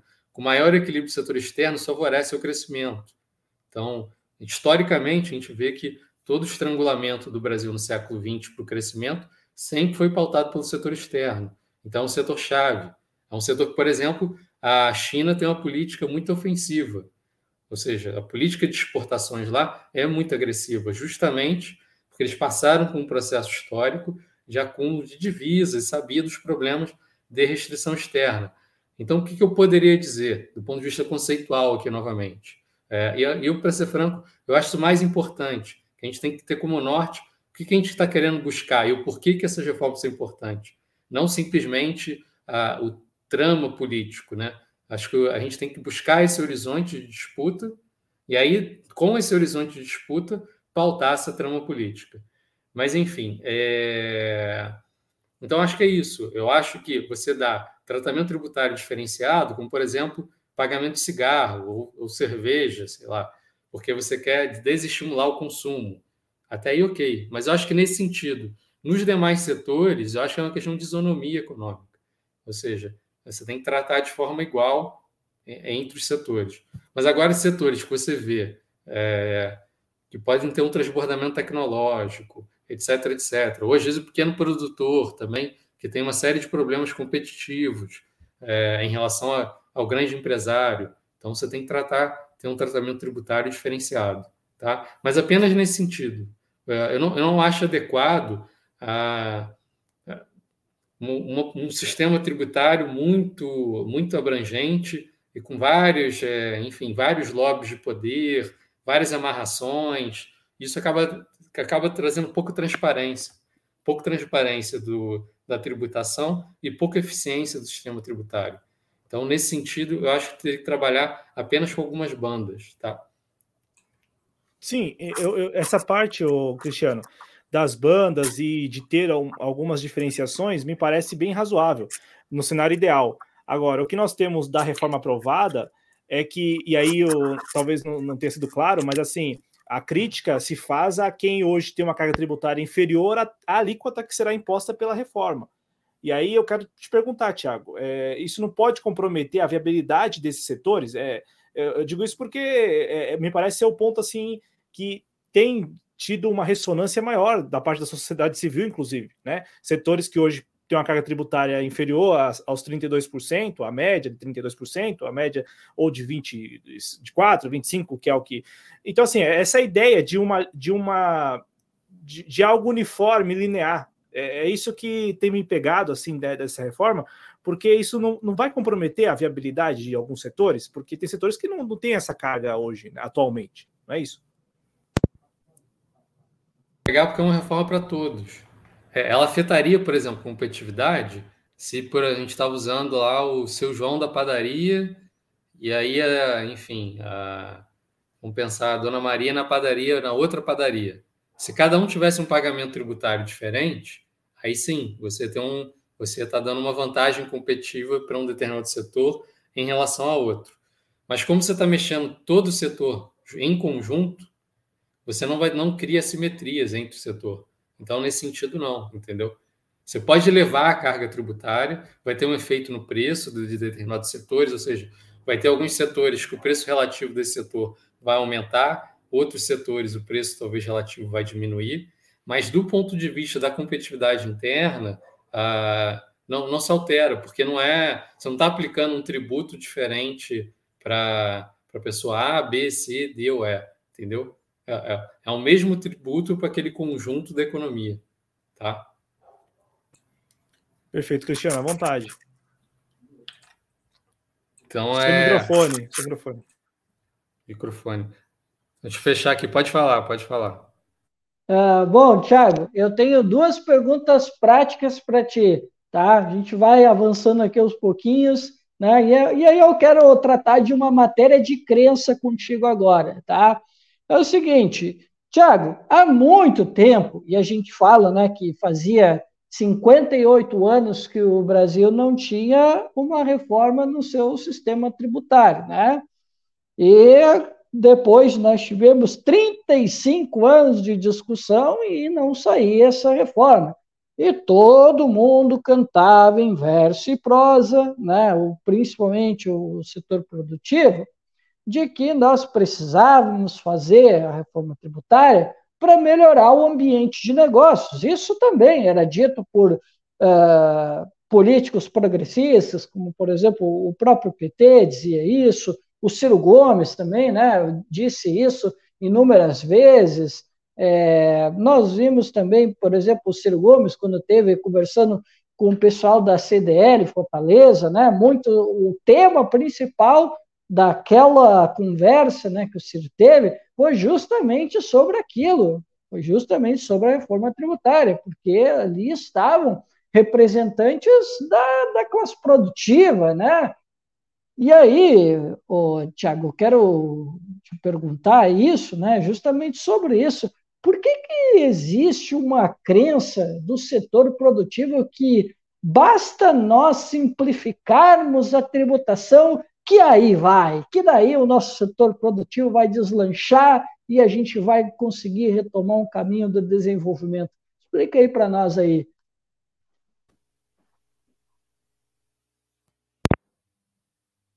renda que o Brasil passa.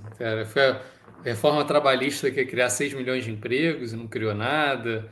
É, PEC do congelamento dos gastos que ia trazer crescimento e o Brasil estagnado. Enfim, é mais uma lenda. Enfim, é mais uma minha, mais uma lenda com tragédia nacional, né? Com pinta de tragédia nacional. É, porque assim, dinâmica de crescimento não é pautada por isso. Não é pautado do ponto de vista conceitual. O que, que, o que, que esse pessoal está falando? uh, tem uma crença dentro dos economistas ortodoxos de que esse tipo de reforma, que é pela reforma do lado da oferta, ela por si só gera, gera crescimento. Então, a reforma trabalhista, conceitualmente, dentro dos economistas neoclássicos, se pensava que se defende a ideia de que existe uma relação entre produtividade marginal do trabalho e salário real. Ou seja, o salário ganha segundo a sua produtividade marginal do trabalho. Só que isso não existe. Na história, não, na prática, isso não existe. Na verdade, o que vai definir o salário real é a demanda de um determinado setor por aquele bem E aí, se você tem um volume grande ou pequeno de trabalhadores especializados ou não naquele trabalho, você vai conseguir ter maior ou menor poder de barganha. Então, é isso essencialmente que vai determinar o poder do salário. Então, assim, o que essa reforma falar? Se a reforma administrativa, você vai ter um ganho de eficiência. O que é esse ganho de eficiência? Vai ter menos contador aí para conseguir fazer essas contas aí, enfim, ficar uma coisa mais transparente. Só que do ponto de vista do crescimento, o impacto é quase nulo. É... Porque, assim, o, o crescimento, vamos supor, vamos supor que aqui todo mundo trabalha na, numa Volkswagen, trabalha na da Volkswagen. E ali você tem o departamento de tributos. O que, que isso vai acontecer no departamento de tributos? Você teve a reforma tributária, ficou mais simples, ficou mais fácil de fazer o pagamento dos tributos. As empresas vão demitir, né? Só que essas empresas que vão demitir, você tem que pensar no que esse, que esse mesmo trabalhador ele é produtor, mas ele também é consumidor. Se ele está sem renda para, se está sem renda porque ele está sem trabalho, ele vai deixar de consumir. É claro que isso aí eu estou falando de uma cadeia produtiva, o impacto é mais marginal, né? É, porque é menos significativo. Mas assim, é, a economia só cresce quando tem demanda. Não existe economia crescendo sem demanda. Não é à toa que o Brasil é um dos cinco países do mundo que menos cresce nos últimos seis anos, desde a reforma do Temer. Porque a gente instituiu uma PEC do teto de gastos. E agora, teto de gastos 2 do Lula, que é um pouco melhor, mas ainda assim muito, muito ruim. É... Enfim, então o que, a gente tem?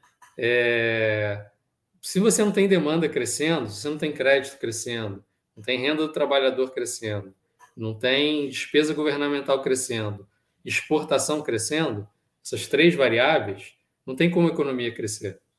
Então é, é mais uma lenda. Você vai colocar essa reforma, a indústria vai continuar com nível de capacidade pouco utilizado, apesar de ter tido uns impactos agora e tal, estou falando de maneira genérica, tá? É, não uma avaliação do governo Lula em si. Mas, enfim, é, eu quero dizer em síntese é que para que haja crescimento tem que ter demanda. Se não tiver demanda, não tem como para onde crescer. Você pode simplificar a tributação, pode simplificar, etc, etc. No máximo, se isso for um setor exportador, no máximo, se for um setor exportador, você pode ter um aumento das exportações, dado talvez um aumento do, da demanda internacional. Você conseguir um, um espaço competitivo em determinado setor, mas, enfim, não é o caso. Essa reforma tributária não, não significa isso.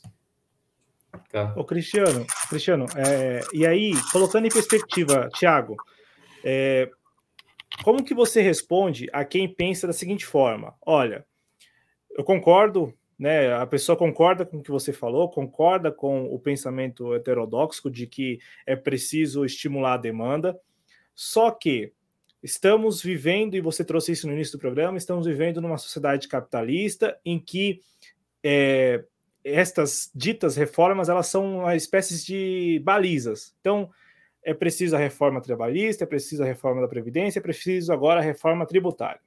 É preciso um arcabouço fiscal. E aí, como, como que você responde a quem acredita e pensa e dá o benefício da dúvida de que, ó, precisamos passar por estas fases para aí sim, aí sim estimular a demanda. Eu digo isso porque na sua avaliação é preciso passar por essas fases? Quais fases? Olhando em perspectiva, né? Arcabouço fiscal, então precisamos é, revogar um para e colocar outro no lugar. Reformas que são, não são necessariamente estruturais, tanto é que vocês trouxeram aqui, e é o, é o ponto essencial, de, é, é, é a essência dessa discussão de reforma tributária, o essencial ficou para depois, porque é virá na segunda fase e nós não sabemos quais são os parâmetros que serão é, defendidos. Então, assim, Tiago, na sua avaliação, é preciso passar por estas fases? Porque a, a, a mensagem que parte do governo é de que sim, é de que é preciso um novo arcabouço fiscal, é de que é preciso uma reforma nos impostos indiretos para aí sim, num segundo momento, estimular a demanda.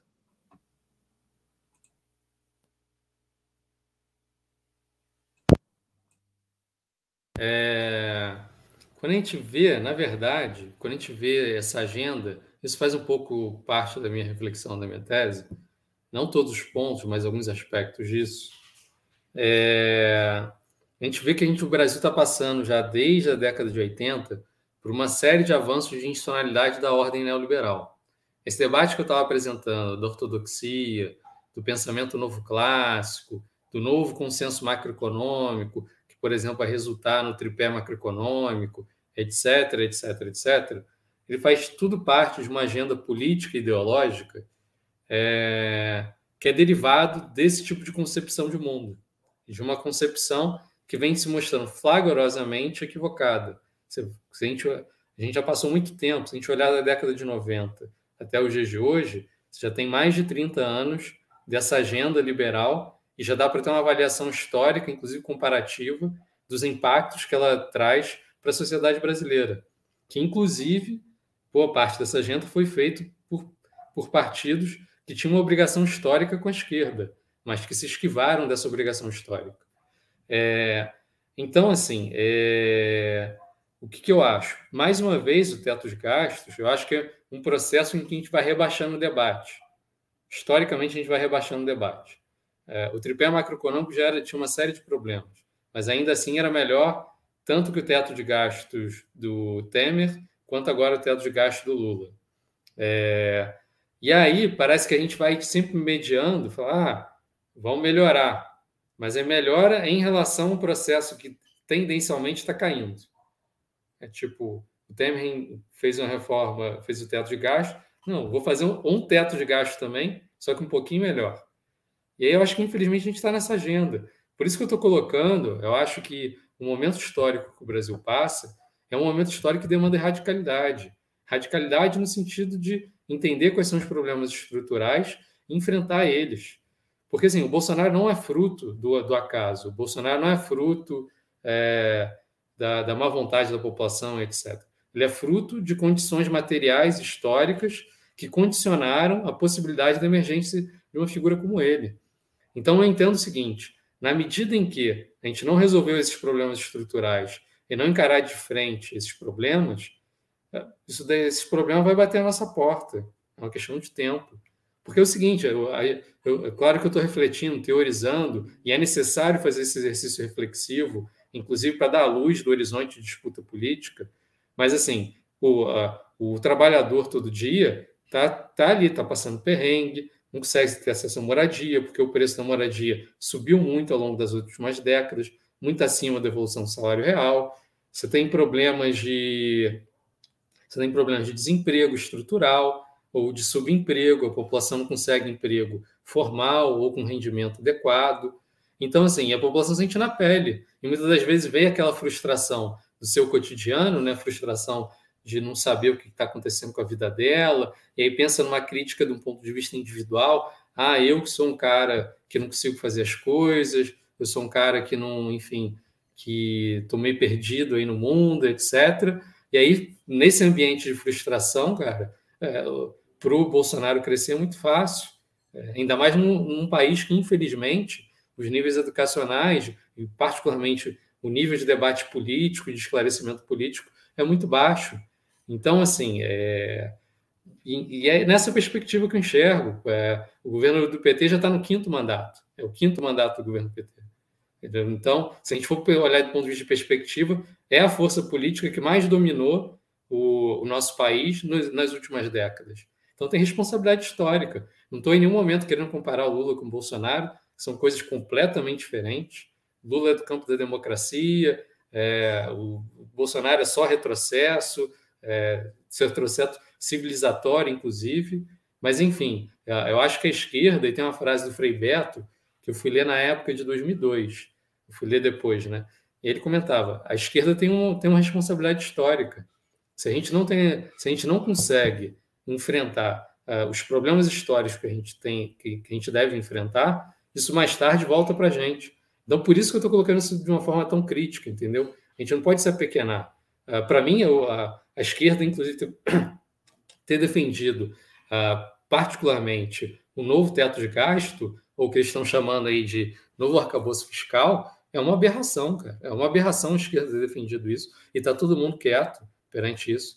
Ó, eu fiz uma estimativa do quanto isso reduziria da despesa pública, seria da, se a gente fizesse isso desde os anos 2000 até 2021, seria da magnitude de 8,8 trilhões de reais. Eu estou falando de quase um terço de toda a despesa pública do período. Não estou falando baboseiro, isso daí impacta na vida de todo mundo, cara. Inclusive, dentro da perspectiva teórica que eu tenho, que é um amadurecimento de muito tempo e muita dedicação pessoal, cara, isso tem impacto no crescimento absurdo, cara. É, e aí a gente vai ficar relativizando isso. Ah, é o Lula. Pô, tô me lixando pro Lula, cara. Eu quero saber o que a gente vai pautar enquanto país, o que a gente vai pautar enquanto transformação social, sabe? É, acho que ninguém está aqui para endeusar pessoa A, B, C ou D, entendeu? Mas a gente tem que estar tá preocupado com o próprio destino e o rumo do nosso país. Então, eu diria essa resposta nesse sentido, que infelizmente, politicamente e ideologicamente, a gente vem passando por um processo de reforma social de retrocesso. E aí a gente consegue algumas conquistas dentro de uma tendência de declínio e acha que está fazendo a melhor coisa do mundo, sem colocar o povo no debate, sem fazer para o debate popular, sem colocar, sem colocar todo mundo para entender o que está acontecendo. Então, acho que é isso, sabe? O, Cristiano falou uma coisa aqui no início do ano, em um dos programas que nós fizemos, e eu guardei isso aqui, e toda vez que eu ouço alguém é, falar, é, da, alguém que se diz de esquerda ou de centro-esquerda, ou que é do campo progressista e fala dessa dificuldade que enxerga do governo Lula de explicar as coisas, eu lembro do Cristiano. O Cristiano falou e aí a gente, a gente tratou disso, acho que foi no, na discussão do novo arcabouço mesmo, né? É, e, e, a gente vê que não há nenhuma, nenhuma, assim, mísera sinalização de que, ah, não, isso aqui vai ser explicado, as pessoas vão compreender. Não, não, é, é, é, por cima mesmo. Eu digo, ah, eu lembro, Cristiano, foi na, na discussão da, da, taxação das compras da Shein, da Shopee e do AliExpress. Você trouxe isso aqui, porque ninguém ninguém quis explicar nada. Tanto é que na, na, naquela ocasião muitas pessoas compraram ou foram compradas para reproduzir um discurso no primeiro momento, depois tiveram que mudar o discurso semana seguinte, porque o governo também mudou de ideia.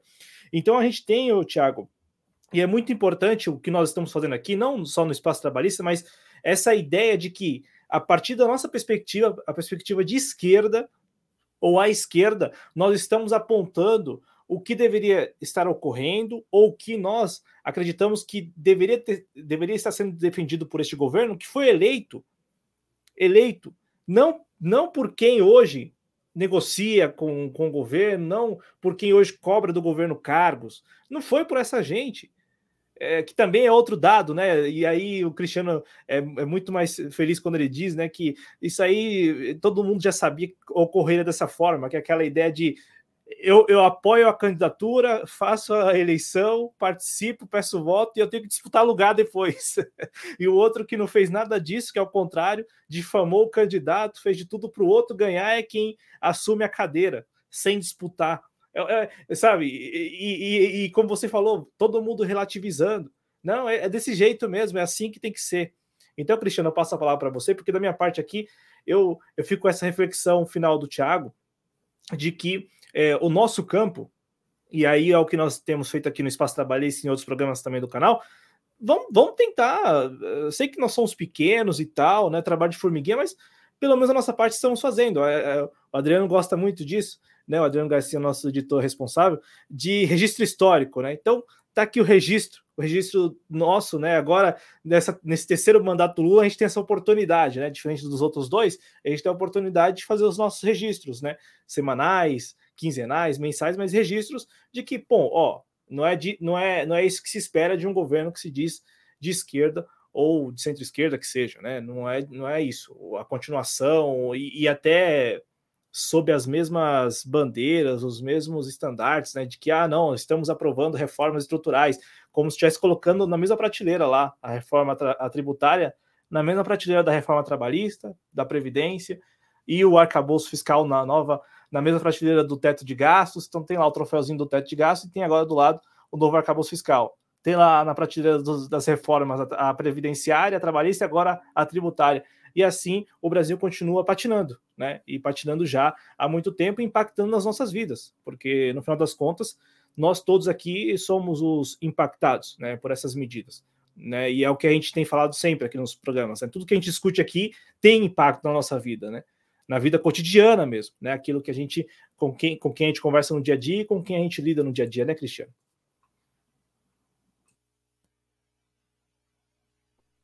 Bom, por falar impactar nas nossas vidas, né? Bom, o Thiago, né, que provavelmente deve ter tido acesso ao, ao documento elaborado pela, pela equipe do, do núcleo de economia do PDT, né? É, que tem o Christian, tem uma galera muito boa lá, né? É, lá eles estavam relembrando os nossos compromissos com a agenda econômica. Eles colocaram lá o, o imposto sobre as grandes fortunas, né, que é uma pauta que o PDT promete brigar, né, o Mauro Benevides falou né, que irá brigar com relação a isso, e é bom eu tocar no nome do Mauro Benevides Filho, porque quem pautou, e é bom a gente dizer isso, quem pautou a taxação nos jatinhos, iates, enfim, né, esses veículos sobre rodas, né, esses veículos aquáticos, foi o Mauro Benevides. Foi ele que insistiu nessa, nessa, nessa batalha e ele conseguiu levar um pouco de é, uma taxação nos patrimônios. Eu poderia dizer que foi o maior avanço que a gente teve nesse primeiro momento com relação à simplificação tributária. Né? E a gente tem ali também, né, no documento elaborado pela equipe né, do núcleo, a gente tem lá, por exemplo, relembrando o imposto territorial né, o rural, que foi uma pauta que foi muito defendida pela gente, imposto sobre é, lucros e dividendos, né, que está lá no documento também. Então, assim, o, o grupo ele está em linha com aquilo que foi defendido no nosso programa político partidário de 2022. Mas como a gente disse aqui, e o Tiago também está em acordo com relação a isso, esse é um debate para depois, que a gente tem ali uma crença que vai ser difícil, que não vai ser um debate que vai haver unanimidade, talvez, né, dada a correlação de forças, e dado que a esquerda está acovardada, pode ser que isso nem avance, né? E aí eu quero ir para uma questão prática, Cláudio. E aí, nesta, nessa parte da, da reforma tributária, nós temos ali uma parte em que nós temos uma redução de impostos com relação às universidades, medicamentos, cesta básica, entre outras coisas, né, que afetam diretamente na nossa população. E aí, isso, o Cláudio e, e Tiago, nos leva a um outro ponto, porque eu disse, são hum, né, coisas que são essenciais, que mexem com a vida das pessoas. Só que a gente tem essa questão do período de transição, que vai de 2029 a 2078. E aí, o Tiago, eu quero te questionar, não seria então o momento de no Senado os partidos de esquerda chamar para conversar os partidos mais liberais, sejam eles de direita ou ao centro, para discutir o, justamente esse período de transição, que nós concordamos que é muito longo, para a gente não frustrar a nossa população que tem uma renda baixa, que está vendo o crescimento né, baixo, está vendo a sua renda deprimir e não vai poder usufruir né, dessa redução desses, desses itens essenciais que poderiam influenciar diretamente na vida das populações mais pobres?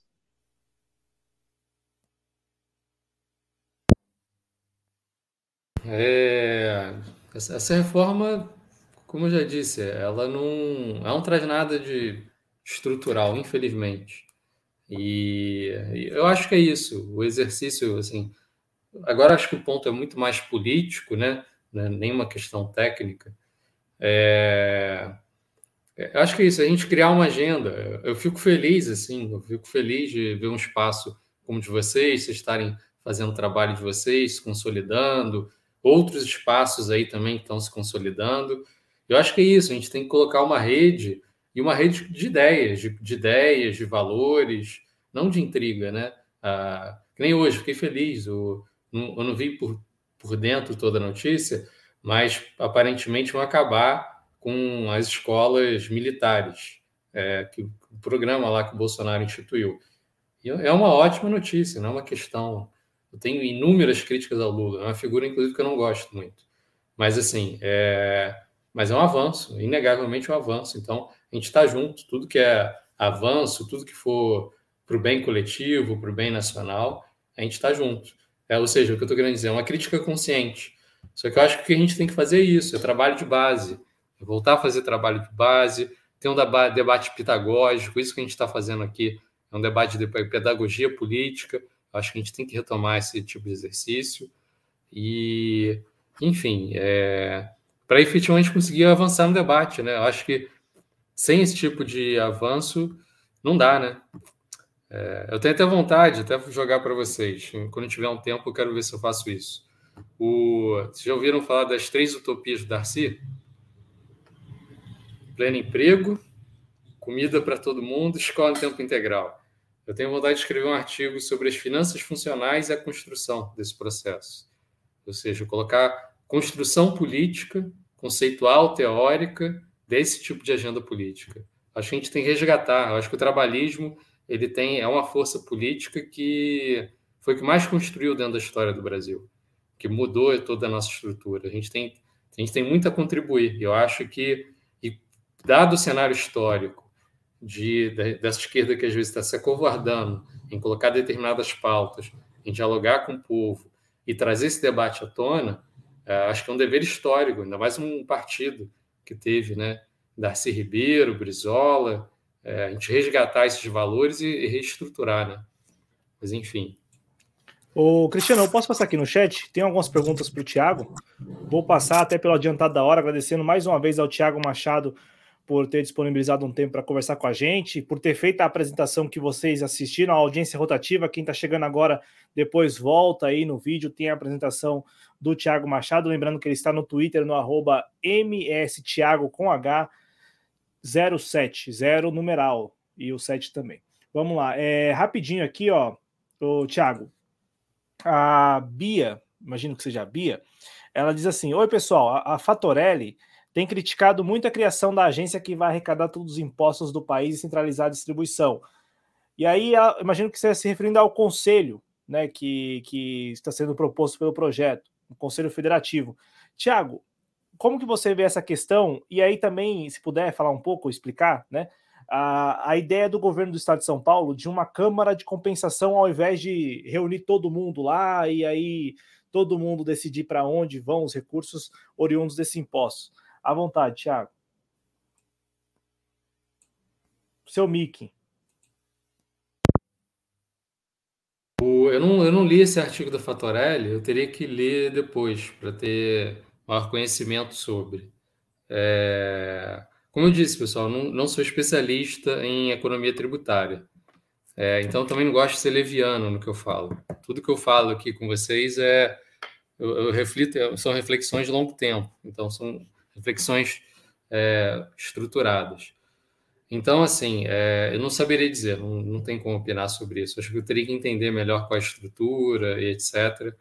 Não quero ser leviano. Até tem alguns princípios, mas eu acho que não quero ser leviano.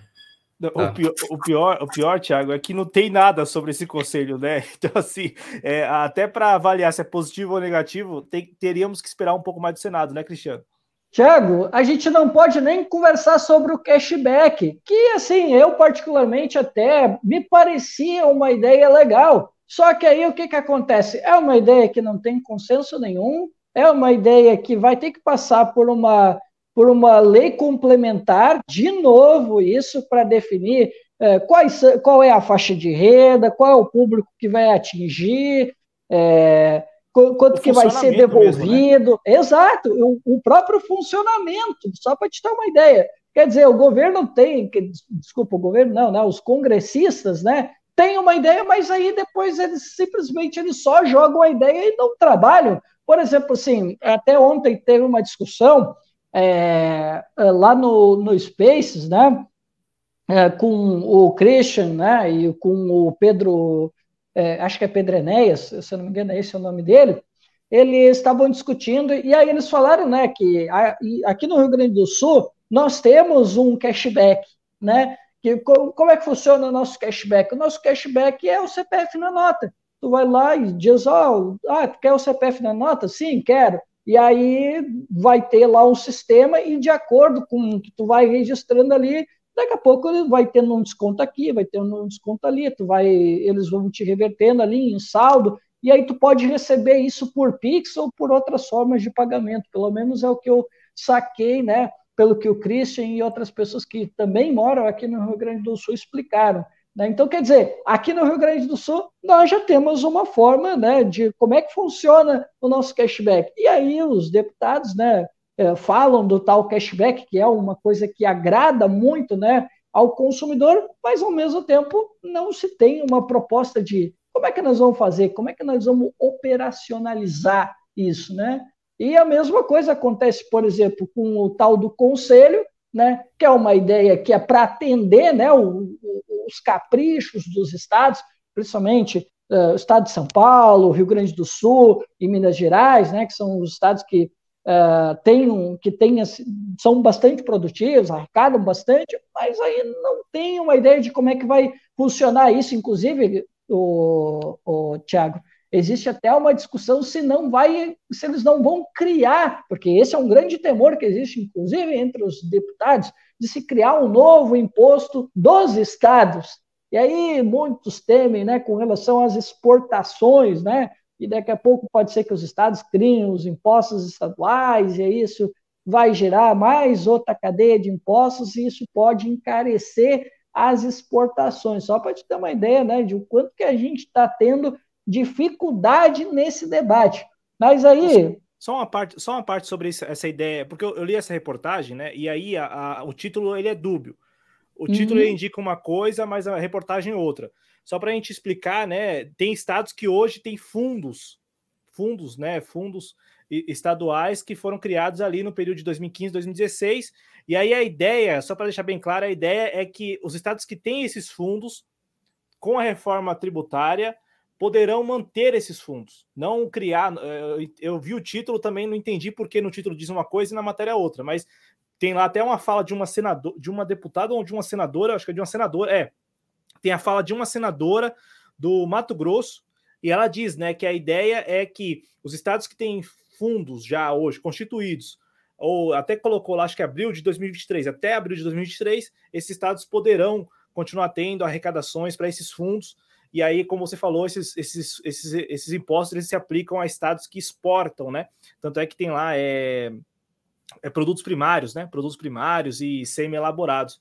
Estou falando isso porque não, não haveria criação, né? Tudo bem, isso poderia ser alvo de objeto de disputa jurídica e tal lá na frente, não sei, mas é, por enquanto seria só para manter esses fundos. À vontade, Cristiano, só, só essa parte para deixar bem claro para o nosso público. Perfeito.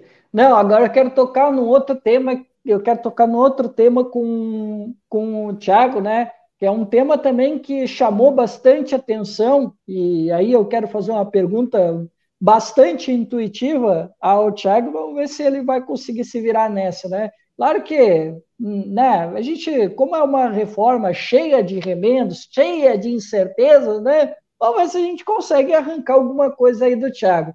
Thiago, uma das questões que já chama atenção há bastante tempo no Brasil, já que nós temos essa estrutura tributária bastante complicada e uma estrutura tributária regressiva, nós também temos que lembrar que os estados têm né, as, as suas, os seus tributos diferentes, e isso acaba gerando aquilo que se chama já há um bom tempo, e que muitos políticos, principalmente os progressistas, diziam que nós precisávamos acabar com a tal da guerra fiscal, né? que é, por exemplo, ah, o estado do Rio Grande do Sul, de repente, é, do setor caçaldista, pô, não, não tem a mesma vantagem que tem, por exemplo, no estado do Ceará. Então, daqui a pouco, a empresa coreiro calçadista acha mais interessante ir para o estado do Ceará, porque lá tem mais vantagens para ela.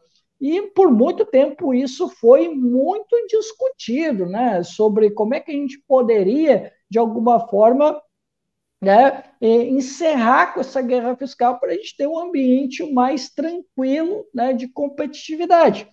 Só que aí o que, que acontece? Uh, agora, aparentemente, né, a gente começa a perceber que é, a reforma, pelo menos em tese, ela acaba com essa guerra fiscal e fica todo mundo né, parelhinho. Mas aí eu te pergunto, ô Tiago, a gente ficando parelhinho, por exemplo, sei lá, o estado do, de Pernambuco, não, Pernambuco não, de Piauí, tá? O estado do Piauí, o estado, sei lá, de Minas Gerais, tá? Eles estão, não existe mais a guerra fiscal. Só que a logística do estado de Minas Gerais, ela, digamos, está perto ali do centro de São Paulo, Rio de Janeiro, está perto do Rio Grande do Sul, né? tem uma estrutura, tem uma cidade melhor preparada. Acabando com essa guerra fiscal, não seria né, digamos, ruim para os estados do norte, do nordeste, com relação aos estados do sul e sudeste, esse regime diferenciado, que muitos dizem aí que era a chamada guerra fiscal, isso não vai favorecer mais o eixo sul-sudeste?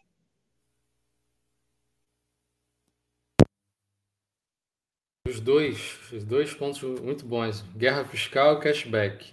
Cashback, a maior parte dos estados brasileiros já possuem, né, na verdade. É, quase todos os estados do Brasil, se não todos, já possuem algum sistema de cashback.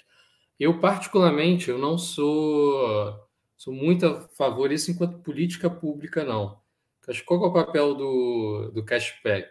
Acho que ele tem mais a ver com a questão do, de evasão fiscal. Então, vamos lá. Com a pessoa, quando a gente vai consumir no mercado ou vai na padaria, etc., a gente coloca nesse nosso CPF, a empresa ela acaba sendo obrigada a pagar aquele tributo. Então, da dimensão da evasão fiscal, você reduz a evasão fiscal, o que nesse sentido é importante. Então, esse estímulo é muito mais no sentido de quê?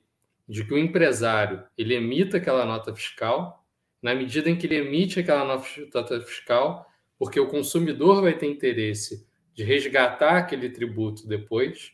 Aí eu acho que ele funciona muito mais nessa lógica, ou seja, uh, você tá, o consumidor quer ter o retorno daquele tributo, isso daí vai obrigar a firma a, a pagar aquele tributo. Então, assim, nesse sentido, ou seja, da evasão fiscal, eu acho que ele é importante, mas com certeza não no sentido de um cashback grande. Não, acho que nesse sentido não, entendeu? Tipo, que mal ou bem, isso vai onerar mais o preço no final. Ou seja, você vai ter um aumento do preço. Então, é, eu acho que o único sentido para mim do cashback é a questão da evasão fiscal. Isso pensando, é claro, como eu disse, eu não sou especialista na área, mas para mim não faz sentido é, você pensar em cashback para além da questão da evasão fiscal. Tá? É, aqui a gente tem guerra fiscal, né? Acho que tem duas dimensões aqui que você que o Cristiano destacou bem. A, a primeira é, é, a questão do, da transição, né? E aí você tem a dificuldade do pacto federativo. Acho que até por isso ele está tão longo o processo. Você tem vários ajustamentos ao longo do tempo. Pelo que eu vi da regra que está colocada até agora, você tem um processo de ajustamento que vai até mais ou menos 15 anos a parte principal. E aí depois você vai ter outros ajustes. Justamente para lidar com esse conflito distributivo entre os estados, ou seja, para você conseguir minimizar esse impacto. Só que o Cristiano trouxe um outro ponto que eu acho que é ainda mais relevante, que é a questão, é claro, o Brasil tem várias assimetrias regionais. O Brasil é um país de tamanho continental e a gente não dá para comparar o Brasil como se fosse um bloco só. O Brasil tem várias assimetrias. O correto não é essa política ver via tributação, porque, por exemplo, empresa estrangeira, ele vai acabar buscando essa guerra fiscal entre os estados. E é claro, o estado ele quer mais do que talvez o tributo, é a geração de emprego, de infraestrutura, etc. Isso daí tinha que ter como colateral, em termos de política pública, o que era o pensamento, por exemplo, Celso Furtado, com a criação ali da Sudene e o desenvolvimento regional. Então, assim, você tem, teria que ter, só que isso, com o teto de gasto que estão fazendo, eu acho muito, quase que impossível conseguirem fazer algo do tipo. É, você teria que ter associado essa política, ou seja, que é, que é benéfica, o Brasil precisa disso, isso acho que é um consenso, mas associada a essa política, você teria que ter uma política em conjunto de ampliação do investimento público, de ver gargalos estruturais, de trazer parques produtivos para determinadas regiões, justamente pensando nessa dinâmica de emprego, de geração de, de valor, etc. E realmente, eu acho que é um problema que isso daí pode estar passando, porque na medida em que é, o Brasil tem uma série de assimetrias regionais, e essas assimetrias regionais não têm em conjunto uma política pública para pensar a dinâmica de investimento é, para determinados setores, isso realmente pode causar alguns problemas. É, eu acho que é um impasse grande, e é um impasse legítimo, inclusive, de ser pautado. Então, só que é isso, é, é algo que, por exemplo, se a gente tivesse um projeto de desenvolvimento nacional, com cadeia produtiva, pensando projetos estruturais para cada região, se a gente tivesse uma política de investimento público forte, centralizada, com zoneamento ecológico para determinadas regiões, entendendo a característica de cada região, aí a gente estaria na conversa em outro patamar. Mas, infelizmente, é um tipo de política que carece dos outros braços, do outro braço, né? Então, na verdade, a gente está mexendo com dois dedos. Então, está faltando uh, a gente conseguir articular o conjunto da economia, que seria o quê? Uma política fiscal que não teria nada a ver com essa política de um novo teto de gastos ou um novo arcabouço fiscal, uma política monetária uh, preocupada mais com o equilíbrio externo, não tão, enfim, não com a estrutura que ela foi criada, uh, uma política de tributação, uma ideia de progressividade dos impostos, enfim. É, enfim, o que a gente está querendo dizer aqui? O Brasil precisa ser passado a limpo, precisa ser passado a limpo e a gente debater e avançar nessa pauta. É, eu acho que é isso. Se você continuar assim, Tiago, o Cristiano Fanfa disse que você é o candidato a presidente dele. É, Deixa eu só fazer um pequeno comentário. É, olha, o, o Thiago, já que tu falou né, no cashback, eu pensei que tu não ia falar, né? Mas já que tu falou, eu tenho um ponto sobre ele. Olha, eu vou ser muito honesto com vocês aqui, com o nosso público também. Não sei se vocês concordam ou se é uma loucura da minha cabeça, tá? Mas assim, há uma discussão, principalmente no PT e no Bernardo Api, que vamos lembrar, o Bernardo Api é o grande articulador dessa reforma que vocês estão vendo aí. Ele é o grande articulador. E assim, o Thiago, eu vejo que talvez o cashback ele possa ser uma boa de uma bengala para a gente não mexer em renda e patrimônio. Já tem Bolsa Família, bota aí o cashback aí para o pessoal né, que é mais vulnerável socialmente e né, vamos fazer aí mais uma política clientelista aí para a galera mais pobre e não vamos tocar nessas questões de renda e patrimônio, deixa como está, que a gente já está aqui de alguma forma fazendo justiça social com cashback. Né? Eu acho que pode ser uma grande muleta, não só para os liberais, mas a centro-esquerda fingir que está fazendo justiça social com a reforma tributária. Pode falar, Cláudio. Ponto. Acho que a gente pode refletir sobre isso. É... Eu pensando assim, é claro, pensando a priori, né? Eu não vejo, eu não vejo sentido de cashback para além de da questão da evasão tributária. Então, não precisa ser um retorno muito baixo, sabe? muito alto. É, política, a gente pode fazer política de transferência de renda, política de renda mínima, mas não ficar criando, senão a gente vai criando uma série de penduricalhos e aí vai criando um Frankenstein, um Frankenstein de, de política compensatória, etc., sem muito sentido lógico. Então, então, eu acho que o ideal é a gente conseguir trabalhar no mais simples possível. Mais transparência, maior simplicidade, maior organização, enfim, eu acho que esse tem que ser o norte. E não, né? Mas é isso, eu acho que pode ser. E aí vão ficar colocando com política pública, como transformadora, enfim. E uma coisa que o impacto é.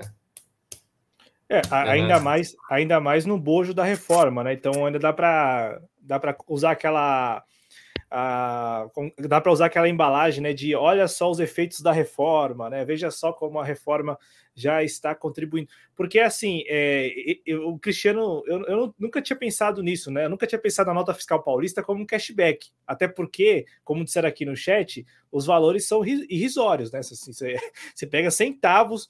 Antigamente, o, o Tiago, Cristiano, antigamente, assim, até 10 anos atrás, aqui em São Paulo, você tinha que juntar 25 reais para poder sacar o para sacar o dinheiro, não, para transferir o dinheiro para sua conta, né? E tipo assim, meu, era de centavo em centavo. Então, às vezes, você fazia várias compras no mês, aí algum, alguns produtos tinham retorno né, de, tri, de tributos, outros não tinham, então você tinha lá várias compras suas, aí tinha lá é, valor acreditado, zero, zero, zero, zero centavos, zero, zero, zero. Aí quando vinha alguma coisa era 25 centavos, 40 centavos. E ainda assim você tinha que, você tinha que chegar a esse patamar mínimo aí de 25 reais para para pegar esse cashback, para ter esse dinheiro de volta, né? Agora não. Agora, você, uh, pelo que eu entendi, você pode, você consegue fazer a transferência via Pix de qualquer valor. Só que ainda assim é um valor muito irrisório, porque a proposta desde sempre, né, Tiago, como você falou, é evitar a evasão fiscal mesmo. Sempre foi essa, né? Agora, essa proposta que estão colocando na reforma parece que é outra, né? Parece que é uma ideia mais de de, como disse o Cristiano, mostrar para a sociedade algum benefício dessa reforma. Ó, algum benefício, está aqui o benefício. Agora, como vai funcionar isso, que é o que nem eles sabem. nem eles sabem. Tem um monte de itens dessa reforma que eles falam, mas nem eles sabem explicar. Nem eles sabem explicar como vai funcionar na prática, como é que isso vai acontecer. Eles só estão. Eu acho que até isso explica, em, em boa medida, o período aí longuíssimo de transição porque eles, eles sabem, eu, eu tenho assim, não, não, posso ter certeza, uma vez eu falei isso no ar aqui, falar assim, é, como você pode ter certeza das coisas, mas assim, eu acho, né, vou ficar aqui no acho, eu acho que eles sabem que isso não vai ser colocado em prática a pleno. Então, é, é, é, talvez seja mais pela experiência e pela imagem que vai gerar, né, da promulgação da emenda da reforma tributária, como foi a imagem da promulgação da emenda da reforma trabalhista, da reforma da Previdência. E daqui a algum tempo, Thiago, estaremos nós três aqui, daqui uns cinco anos, vai, seis ou menos, falando de reforma tributária, falando de IVA, falando de cashback, falando disso de novo, de novo, né? De novo. É, não, exatamente. Eu acho que é o seguinte, qual que é a importância de você ter, fazer um debate público, né? É, assim como, por exemplo, que o Ciro fez. Eu vejo muito valor no que o Ciro fez. É, porque você joga para a população. Então, tipo, você joga para a população o que, que você está querendo construir, o que, que você está querendo fazer. Você constrói em conjunto com a população. Então, eu acho que o Brasil, a política nacional, ela necessita aprender essa dimensão da pedagogia política, de, de dialogar, de, de conversar, de, de, colocar um horizonte do que, que vai ser construído. É, que é isso, porque senão depois o pessoal fica querendo um monte de penduricalho que não resolve absolutamente nada, e aí ficam criando uma fantasia sobre algo que não dá resposta, entendeu? E aí a população se frustra, vê que aquilo também não está resolvendo nada, e aí depois a gente está retomando os mesmos problemas, enfim, né? É porque, porque assim, o, a, é, o horizonte é 2026. O horizonte é 2026. Ou, ou se quiser, o horizonte é 2024. Então, assim, é, dificilmente dá para pensar um país, ainda mais um país com dimensões continentais como o Brasil, quando o horizonte é o ano que vem ou daqui dois anos. Eu me refiro, claro, a anos eleitorais. Né? E eu não estou me referindo só a esse governo, não, me refiro ao conjunto da obra, né? a todos os atores envolvidos. Que é, que é, que é assim, é, é, é dar uma, é dar uma meia satisfação para a sociedade no sentido de, ah, aqui, ó, vocês não querem reforma tributária, tá aqui. Como vai ser colocado em prática? Não sei. O que, que vai funcionar? Não sei. Vai funcionar? Não sei. Ah, quando é que vai funcionar? 2078. Ah, é como você falou, é uma vacalhação. Sabe, assim, é uma vacalhação. Pô, 2078, gente. Aí é tirar sarro da nossa cara, né? É, não, desculpa, mas, pô, 2078 é tão distante, cara. Tá tão distante que a gente sabe, e ainda mais conhecendo o Brasil, conhecendo o nosso Congresso, pô, até lá, até lá, Cristiano, quantas propostas não serão apresentadas no Congresso para mudar pontos dessa reforma? Eu, eu, li hoje, ou foi ontem, gente falando. Ah, li hoje. E, e, assim, né? Não é de se espantar que a indústria esteja no, no nível que está. Eu li hoje do presidente da CNI, da, Confederação Nacional da Indústria, o Robson Braga. Ele falando assim: não, o Brasil está na, na, rota das reformas. Fez a da Previdência, fez a trabalhista e agora está fazendo a tributária. Tudo bem, a, a, a, da Previdência daqui a algum tempo a gente vai ter que rever, a gente vai ter que. Eu fico pensando, pô, mas prometeram em 2018, cara, em 2019, que não ia mexer mais nisso, sei lá, em 10 anos, 20 anos, era promessa. Agora estão pensando em rever, mas não rever para rever direitos sociais, seguridade, não, é para, de repente, deixar bem claro para a sociedade que ninguém vai mais se aposentar. Porque eu, eu, eu conheço pessoas que conversam comigo, e é muito comum isso, pelo menos no meu ambiente de trabalho, pessoas próximas, que gente mais ou menos assim da nossa idade, que já fala, cara, não tenho perspectiva nenhuma de me aposentar. E trabalhando, trabalhando, contribuindo mas sem perspectiva. Então, talvez a próxima reforma seja para colocar a última pá de cal, né? Falar assim, ó, vocês que estavam achando que vocês não vão se aposentar, não vão se aposentar mesmo, tá? Deixar bem claro isso para a sociedade. Então, resum, resumindo, eu, eu sinceramente vejo isso como mais uma, uma estratégia, não sei, não sei se marqueteira ou, ou mais interessada nos, nos supostos louros que isso trará da, do momento da promulgação, do momento do anúncio, mas nada além disso. E lamento, porque o Brasil, e aí o Brasil não é algo abstrato, somos todos nós, 200 e poucos milhões de pessoas, continuaremos aí tentando, tentando, ou, imaginando momentos melhores e, e por aí vai, mas sem, sem ter essa perspectiva real, né, concreta. E assim eu encerro aqui, é, é, é agradecendo demais ao Thiago e ao Cristiano. Se o Cristiano tiver mais alguma indagação, fique à vontade, Cristiano. Do contrário, só tenho a agradecer. Tenho sim, né? A minha última pergunta da noite. Tiago, bom, então assim, a gente viu, né, que ela que essa reforma ela é bastante truncada e nós e o único avanço, o único consenso que a gente teve, né, pelo menos é isso que estão vendendo na imprensa, é com relação à simplificação tributária. Foi a, a primeira parte e nós vamos ter uma outra parte que vai ser sobre renda e patrimônio, que é a parte que a gente acredita que vai ser difícil e talvez nem vá acontecer. E assim, nem avançou ainda para a segunda e já estão falando em mudanças no Senado com relação à, prim à primeira proposta, que é, seria né, essa proposta de simplificação. E aí eu quero te fazer uma pergunta, né, com relação a essa questão justamente da simplificação. Por quê? A luta histórica da simplificação, e essa era a luta do PDT, né, essa é a luta que nós defendíamos, era um IVA único, com cinco impostos, né? A gente, a nossa conversa era essa, né, de unir os impostos federais e estaduais em um único IVA.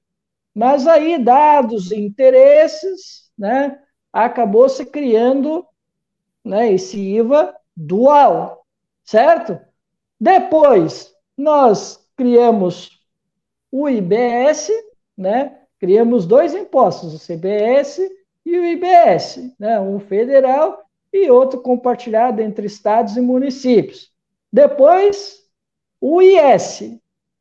E agora tem esse medo né, de que talvez os estados possam criar um imposto que vai dar um grande susto nos exportadores, e aí nós iríamos para um quarto imposto, né? porque dizem que vai ser difícil que isso não aconteça. E aí eu quero ir para o ponto que eu quero conversar contigo. Nós realmente tivemos uma simplificação tributária, dado que nós podemos criar quatro impostos, e dado que nós temos uma série de leis complementares que vão acontecer, dadas as inseguranças que estão surgindo com essas ideias que o Congresso está levando para a mesa. O que, que tu acha? Nós tivemos realmente uma simplificação tributária? Ou essa luta foi uma vitória de pirro? O que, que tu acha? Uma colocação, é assim, é... eu não sei em que pé estão as coisas. Então, uh, o que eu vi, o projeto inicial, a ideia, a ideia era essa. Então, eu, nesse sentido, estou de acordo. Eu acho que a, a, ideia de simplificação, etc., acho que é um consenso. É um consenso prático para a população brasileira. Agora, se vai ser uma vitória de pirro, vamos ver, né? É, espero que não. Espero que não, porque senão vai ser muito ruim para a sociedade brasileira. É, que aí, que aí não teria nem sentido fazer essa reforma, fazer uma reforma para não avançar. Então, assim, é, até o mérito, que é um mérito que essa reforma tem, de simplificação dos tributos e mexer um pouco nessa progressividade, apesar que não, tão, não tem um impacto tão significativo, é, mas ainda assim um avanço. Então, se a gente não conseguir nem isso, é realmente vai ser problemático. Aí,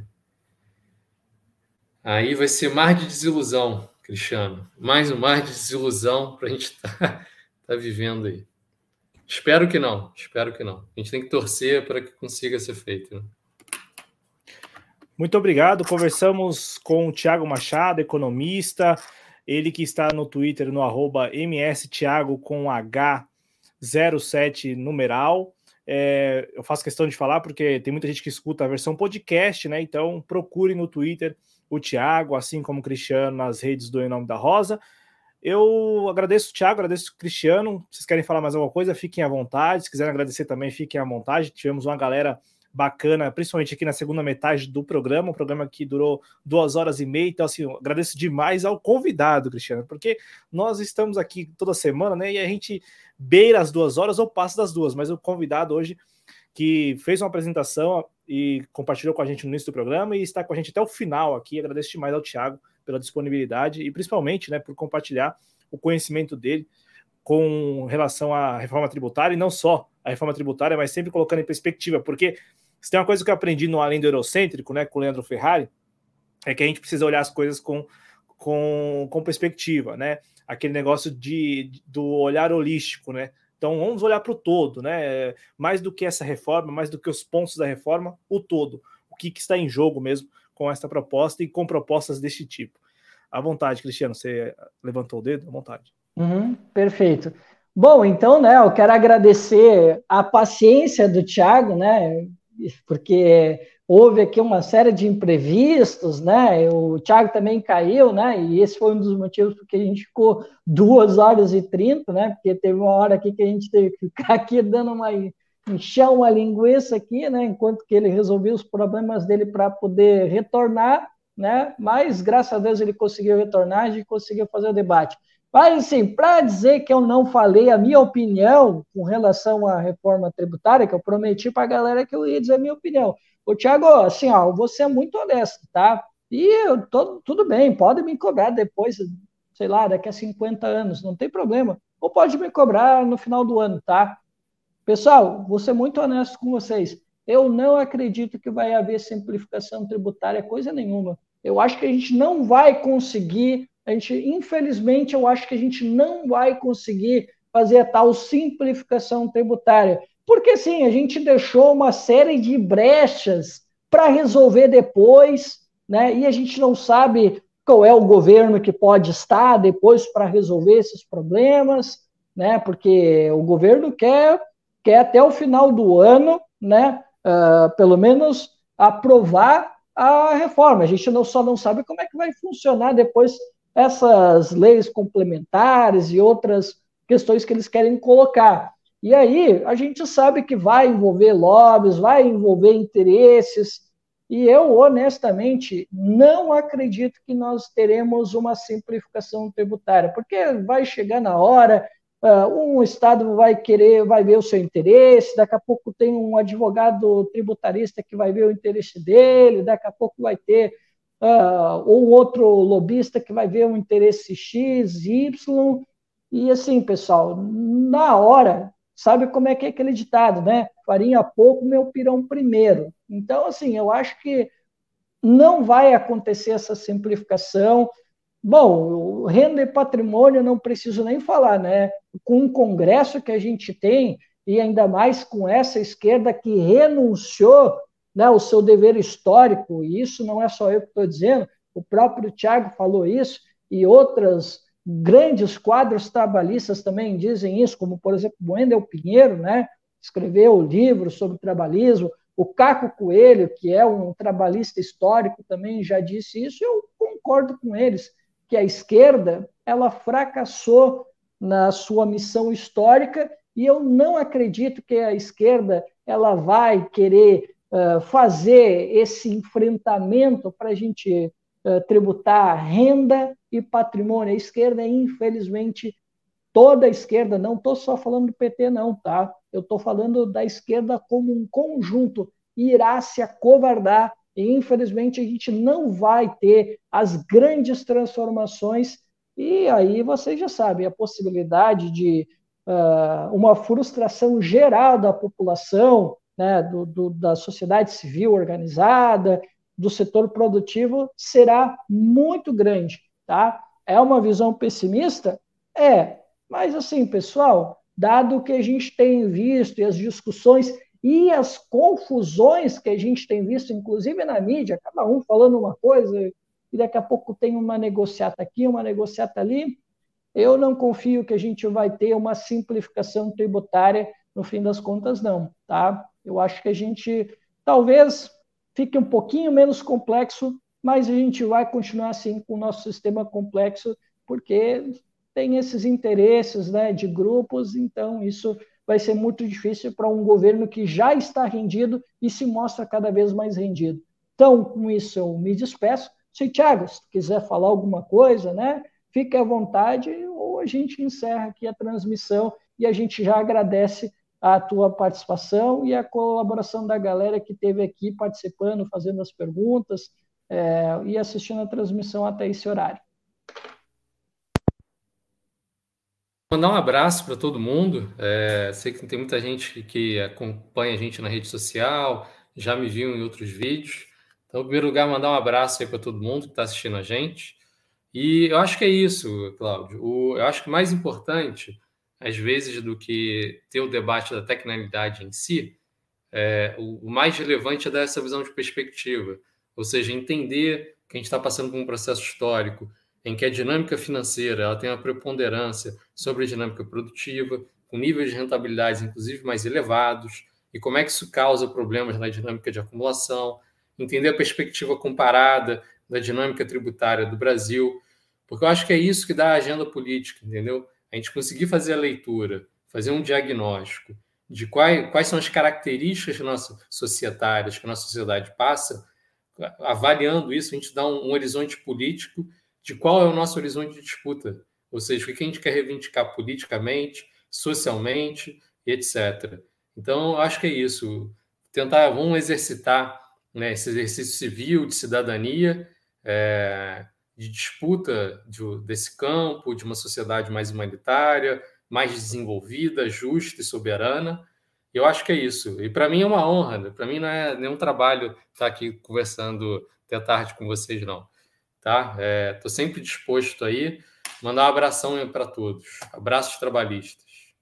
Nos vemos um abraço, aí. Um abraço ao, ao Thiago, ao Cristiano e um abraço a todos que acompanharam este programa. Até a próxima. Lembrando que é às quartas-feiras, 19h30, aqui na TV Jovens Cruzes ao vivo e reapresentação no domingo, às 19 horas no canal Em Nome da Rosa. Um forte abraço a todos, saúde a todos nós. Até mais, gente. Tchau.